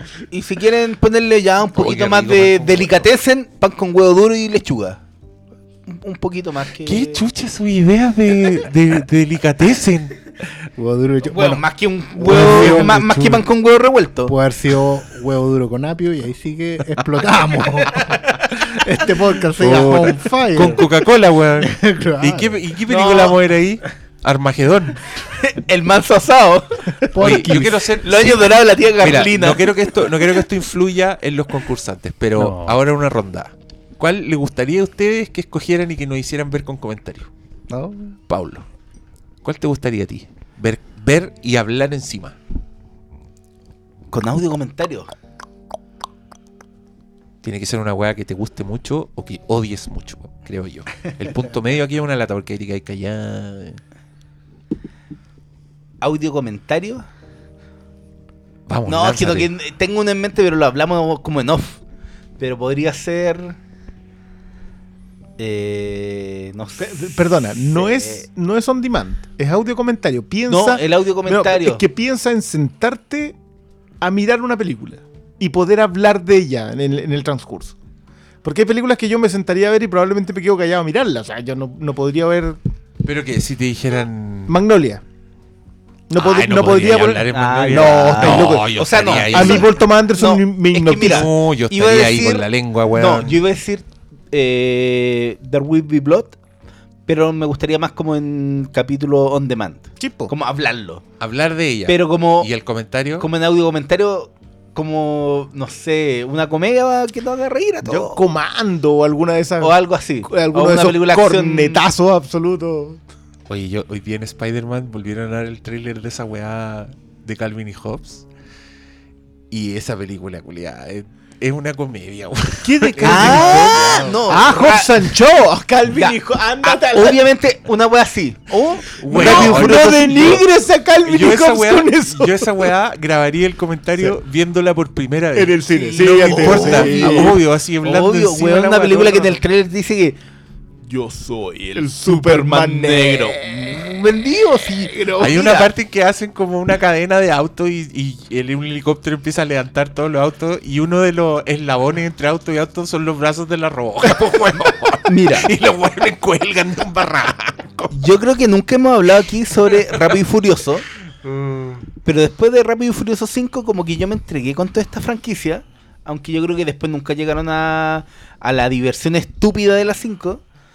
La 5 una joya. Es Que la 5 es estúpida, pero de alguna forma no, Logran no es tan estúpida. que todo lo que todo calce. Pero Se No, respeta, pero mira, se weá. respeta, se respeta medianamente a sí misma. Si esta weá ya tiene un weón eh, manipulado genéticamente, Lo váyanse a la mierda, po weón. Pero ya, hay, que, hay que reconocer Weón. que para hacer un remake de, Tienen- de Point Break con auto ha llegado muy Sí, lejos. que llegó weón, lejos, weón. tienen a, lo, a la familia Perdón, este es, el pod- samoana este- de la roca. este es el podcast de Better Call Saul. En esto estamos. sí. Oh, sí, weón. Ah, Perdón, no, pero- Vince sí. Gilligan. La hemos Pero yo cagado. creo que ya, ya terminamos de. Como que yo. Para mí, estas eran las palabras del cierre que han durado como 20 pero, minutos. pero hay más, hay más preguntas. No hay más preguntas, No, no hay su más señoría, Ya, listo. excepto una declaración de un testigo. A ver, declare, señor. que se hace llamar a sí mismo Me eh, pica. Chatumask, entre paréntesis, Nido Ranger. Chatumás, Nido Rey. Chetumás. Puta, nuestro auditorio está loco, y. Por para el final. Y acompañando con un, con un emoticón de Doctor Malo. Eh, pregunta, ¿hoyo pelado o laguna seca? Buenas noches. ¿Qué significa esa weá? El, ¿Es un eufemismo que yo desconozco? Yo me voy a quedar callado. Ah, vos sabéis qué. Pero no creo que debería discutirse jamás este...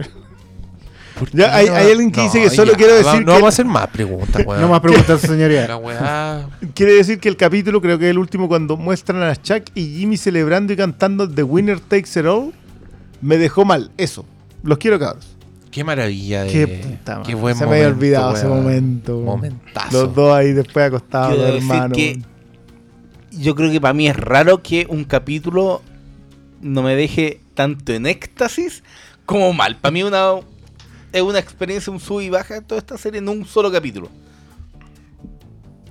Es una weá muy rara, que, que no que no te pasa con que estáis tan conectado con los personajes que el- te llegan a celebrar cosas tan grandes y después te pegan el mazazo en la ¿Sabéis que, cabeza. sabéis que ahí tenéis un punto que creo que ni siquiera conversamos? La capacidad que tiene Peter Saul de conectarte con los cuatro o cinco personajes que tiene más o menos fijo, importante. Te Es impresionante. Te demasiado. importa gente que tú sabéis que no la vas a ver después. ¿Qué es lo que estábamos? No, sí, yo creo que lo abordamos en todo lo que Chuck en un capítulo lo odiáis y en dos más Y- y- lo eleváis. y- Y el Jimmy se manda una cagada y sí. Claro, porque. Jimmy es el protagonista. De alguna manera tú estás ahí Obvio, por te Jimmy, ¿cachai? O sea, no, no es, no- es obvio que te importa. Pero claro, a Kim, loco, yo, No. yo de verdad, yo creo No que todos tenemos. Kim, yo- es el punto, tenemos miedo. Sí. No sabemos en qué va a terminar Kim. Y si es. Bueno, es que es Vince Gilligan lo que dice otro de que hace sufrir a sus personajes. Si el punto es que no se traspase a nosotros. Nos vas a hacer sufrir a nosotros en la quinta temporada, que es el 2020 más encima, que ni siquiera tenemos. Conche tu madre, ¿por qué me estás haciendo grabar esta weá hoy día, weón? Mira, porque. weones. Mira, si hay, gente, si hay gente que dice, oh, a mí me encantó Breaking Bad y todavía no viste. Puta, Tiene- weón. tienen, tienen los Tienen meses. tiempo. No pueden decir que es porque nosotros vamos a hacer capítulo de. Esta weá merece capítulo después. El estreno. Por lo bajo. Yo haría uno por episodio, pero. ¡Uno por episodio! Nueva serie del. El, el Otro Better. Filmcast. Démosle uno por episodio. Démosle uno por episodio. Comprometámonos, hoy día. Hoy yo- día, puede que 4 yo- de julio. Puede que yo esté cesante ahí, así que tenga tiempo. Todo el día. No importa nada. Ya. Ya. Eh, puta, yo vi otra pregunta por ahí, espérate. Ali Cárcamo dice: Me muero, Better Call Saul es lo máximo. La terminé de ver hace unos días y ahora siento un gran vacío en mi corazón. No encuentro nada que me llene este vacío. Puta, sucede. Sí. A todos nos Yo pasa. que muy mal. Oye, el señor Invisible Mudo dice algo nada que ver, pero ¿qué les pareció Too Old to Die Young? La serie de Wanden Raven y Brubaker. Bueno, la, Saludos. la estoy viendo yo y creo que tengo otro Mira. conocido que la está viendo. ¿Y qué te pareció? No sé. ¿No sabí? No sé. Puta, y vos soy fan de ese weón. Pero mira. De los dos. No. De Binding ya, Refn pero y de mira, Baker. Es, ¿esto es criminal criminal por Binding Refn. o es No, no, no. Ya es, te contestó. es criminal por Binding Refn. incógnito? No, es criminal por Binding Refn. Ya. Oye, y dos personas nos piden Flimcast de Legión. ¿Cuándo se estrena la tercera? Ya está. Ya está. Concha tu madre, estoy tan atrasado. Pero, Ya, loco, loco, voy a ver Legión. Legión. se ve en. No podéis parar. Empezáis a verla y no podéis parar. Yo- te estáis resistiendo. Lo En do- tuyo es eh, activo. En, en un sábado y un domingo y te ponía el día. Claro. Loco, yo- yo ¿Cuántos no- capítulos yo- son? Yo, yo no podía creer. Yo anduve pegado con un tema dos semanas. Una canción. Que cantan Ya. y anduve pegado con ella. Hagamos un dos compromiso. No, ¿qué me van a hacer? No, ya. No, termina Legión y hacemos el capítulo de Legión. De todo Legión. De todo Legión. Porque ya Se hicimos terminó, uno. pues, la última temporada. Tercera y última sí.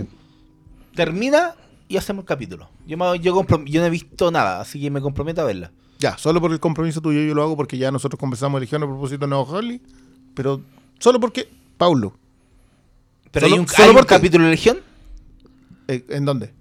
en No, el no, no, no, Flimcast. no, no, no. Ya, pues entonces. Hablamos de Nueva Holy y hablamos de Legión a propósito de las dos temporadas, las tres temporadas de Fargo. Pero ya, listo, está hecho. Vendido. ¿Y tú? Salas, ¿algo más? ¿Tú te, te vas a integrar al capítulo de Legión, Oscar Salas? ¿Contaremos contigo? Oscar, Sí, por supuesto. Contaremos tú soy fanático de Marvel, weón.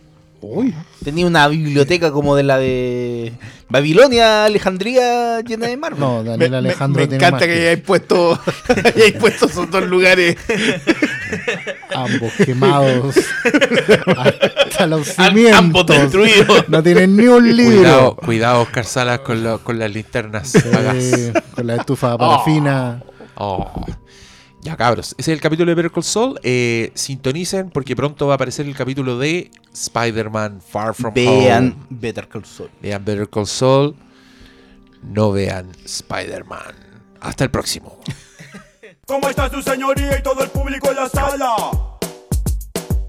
Alza la mano si tú eres inocente, alza la mano si tú eres culpable. Yo soy un abogado muy profesional, he dedicado mi vida entera a estudiar. Fui el primer alumno en la facultad, defiendo a mis clientes con habilidad, pero el juez no confía en mí, porque hablo como idiota, porque hablo como idiota, porque hablo como idiota. Cansado del rechazo, me fui a otro país. Quería más respeto, quería ser feliz. Estudié como un loco, aprendí otros idiomas para entrar a trabajar a un bufete del lugar. Pero todos se rían de mí, porque hablo como idiota. Porque hablo como idiota. Porque hablo como idiota. Defendí a un inocente con pruebas irrefutables. El caso estaba claro, él no era el culpable. El jurado se burló, el fiscal me humilló. Y en la cárcel mi muchacho terminó. Como idiota. Me dijo el juez. Como idiota. Y el actuario. Como idiota. Y la prensa. Como idiota. Y la gente.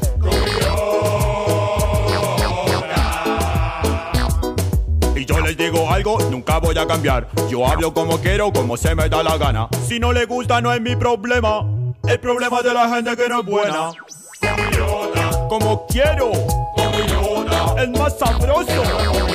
Como. El más hermoso. Como idiota. Es mi derecho. Como idiota. Está en la constitución.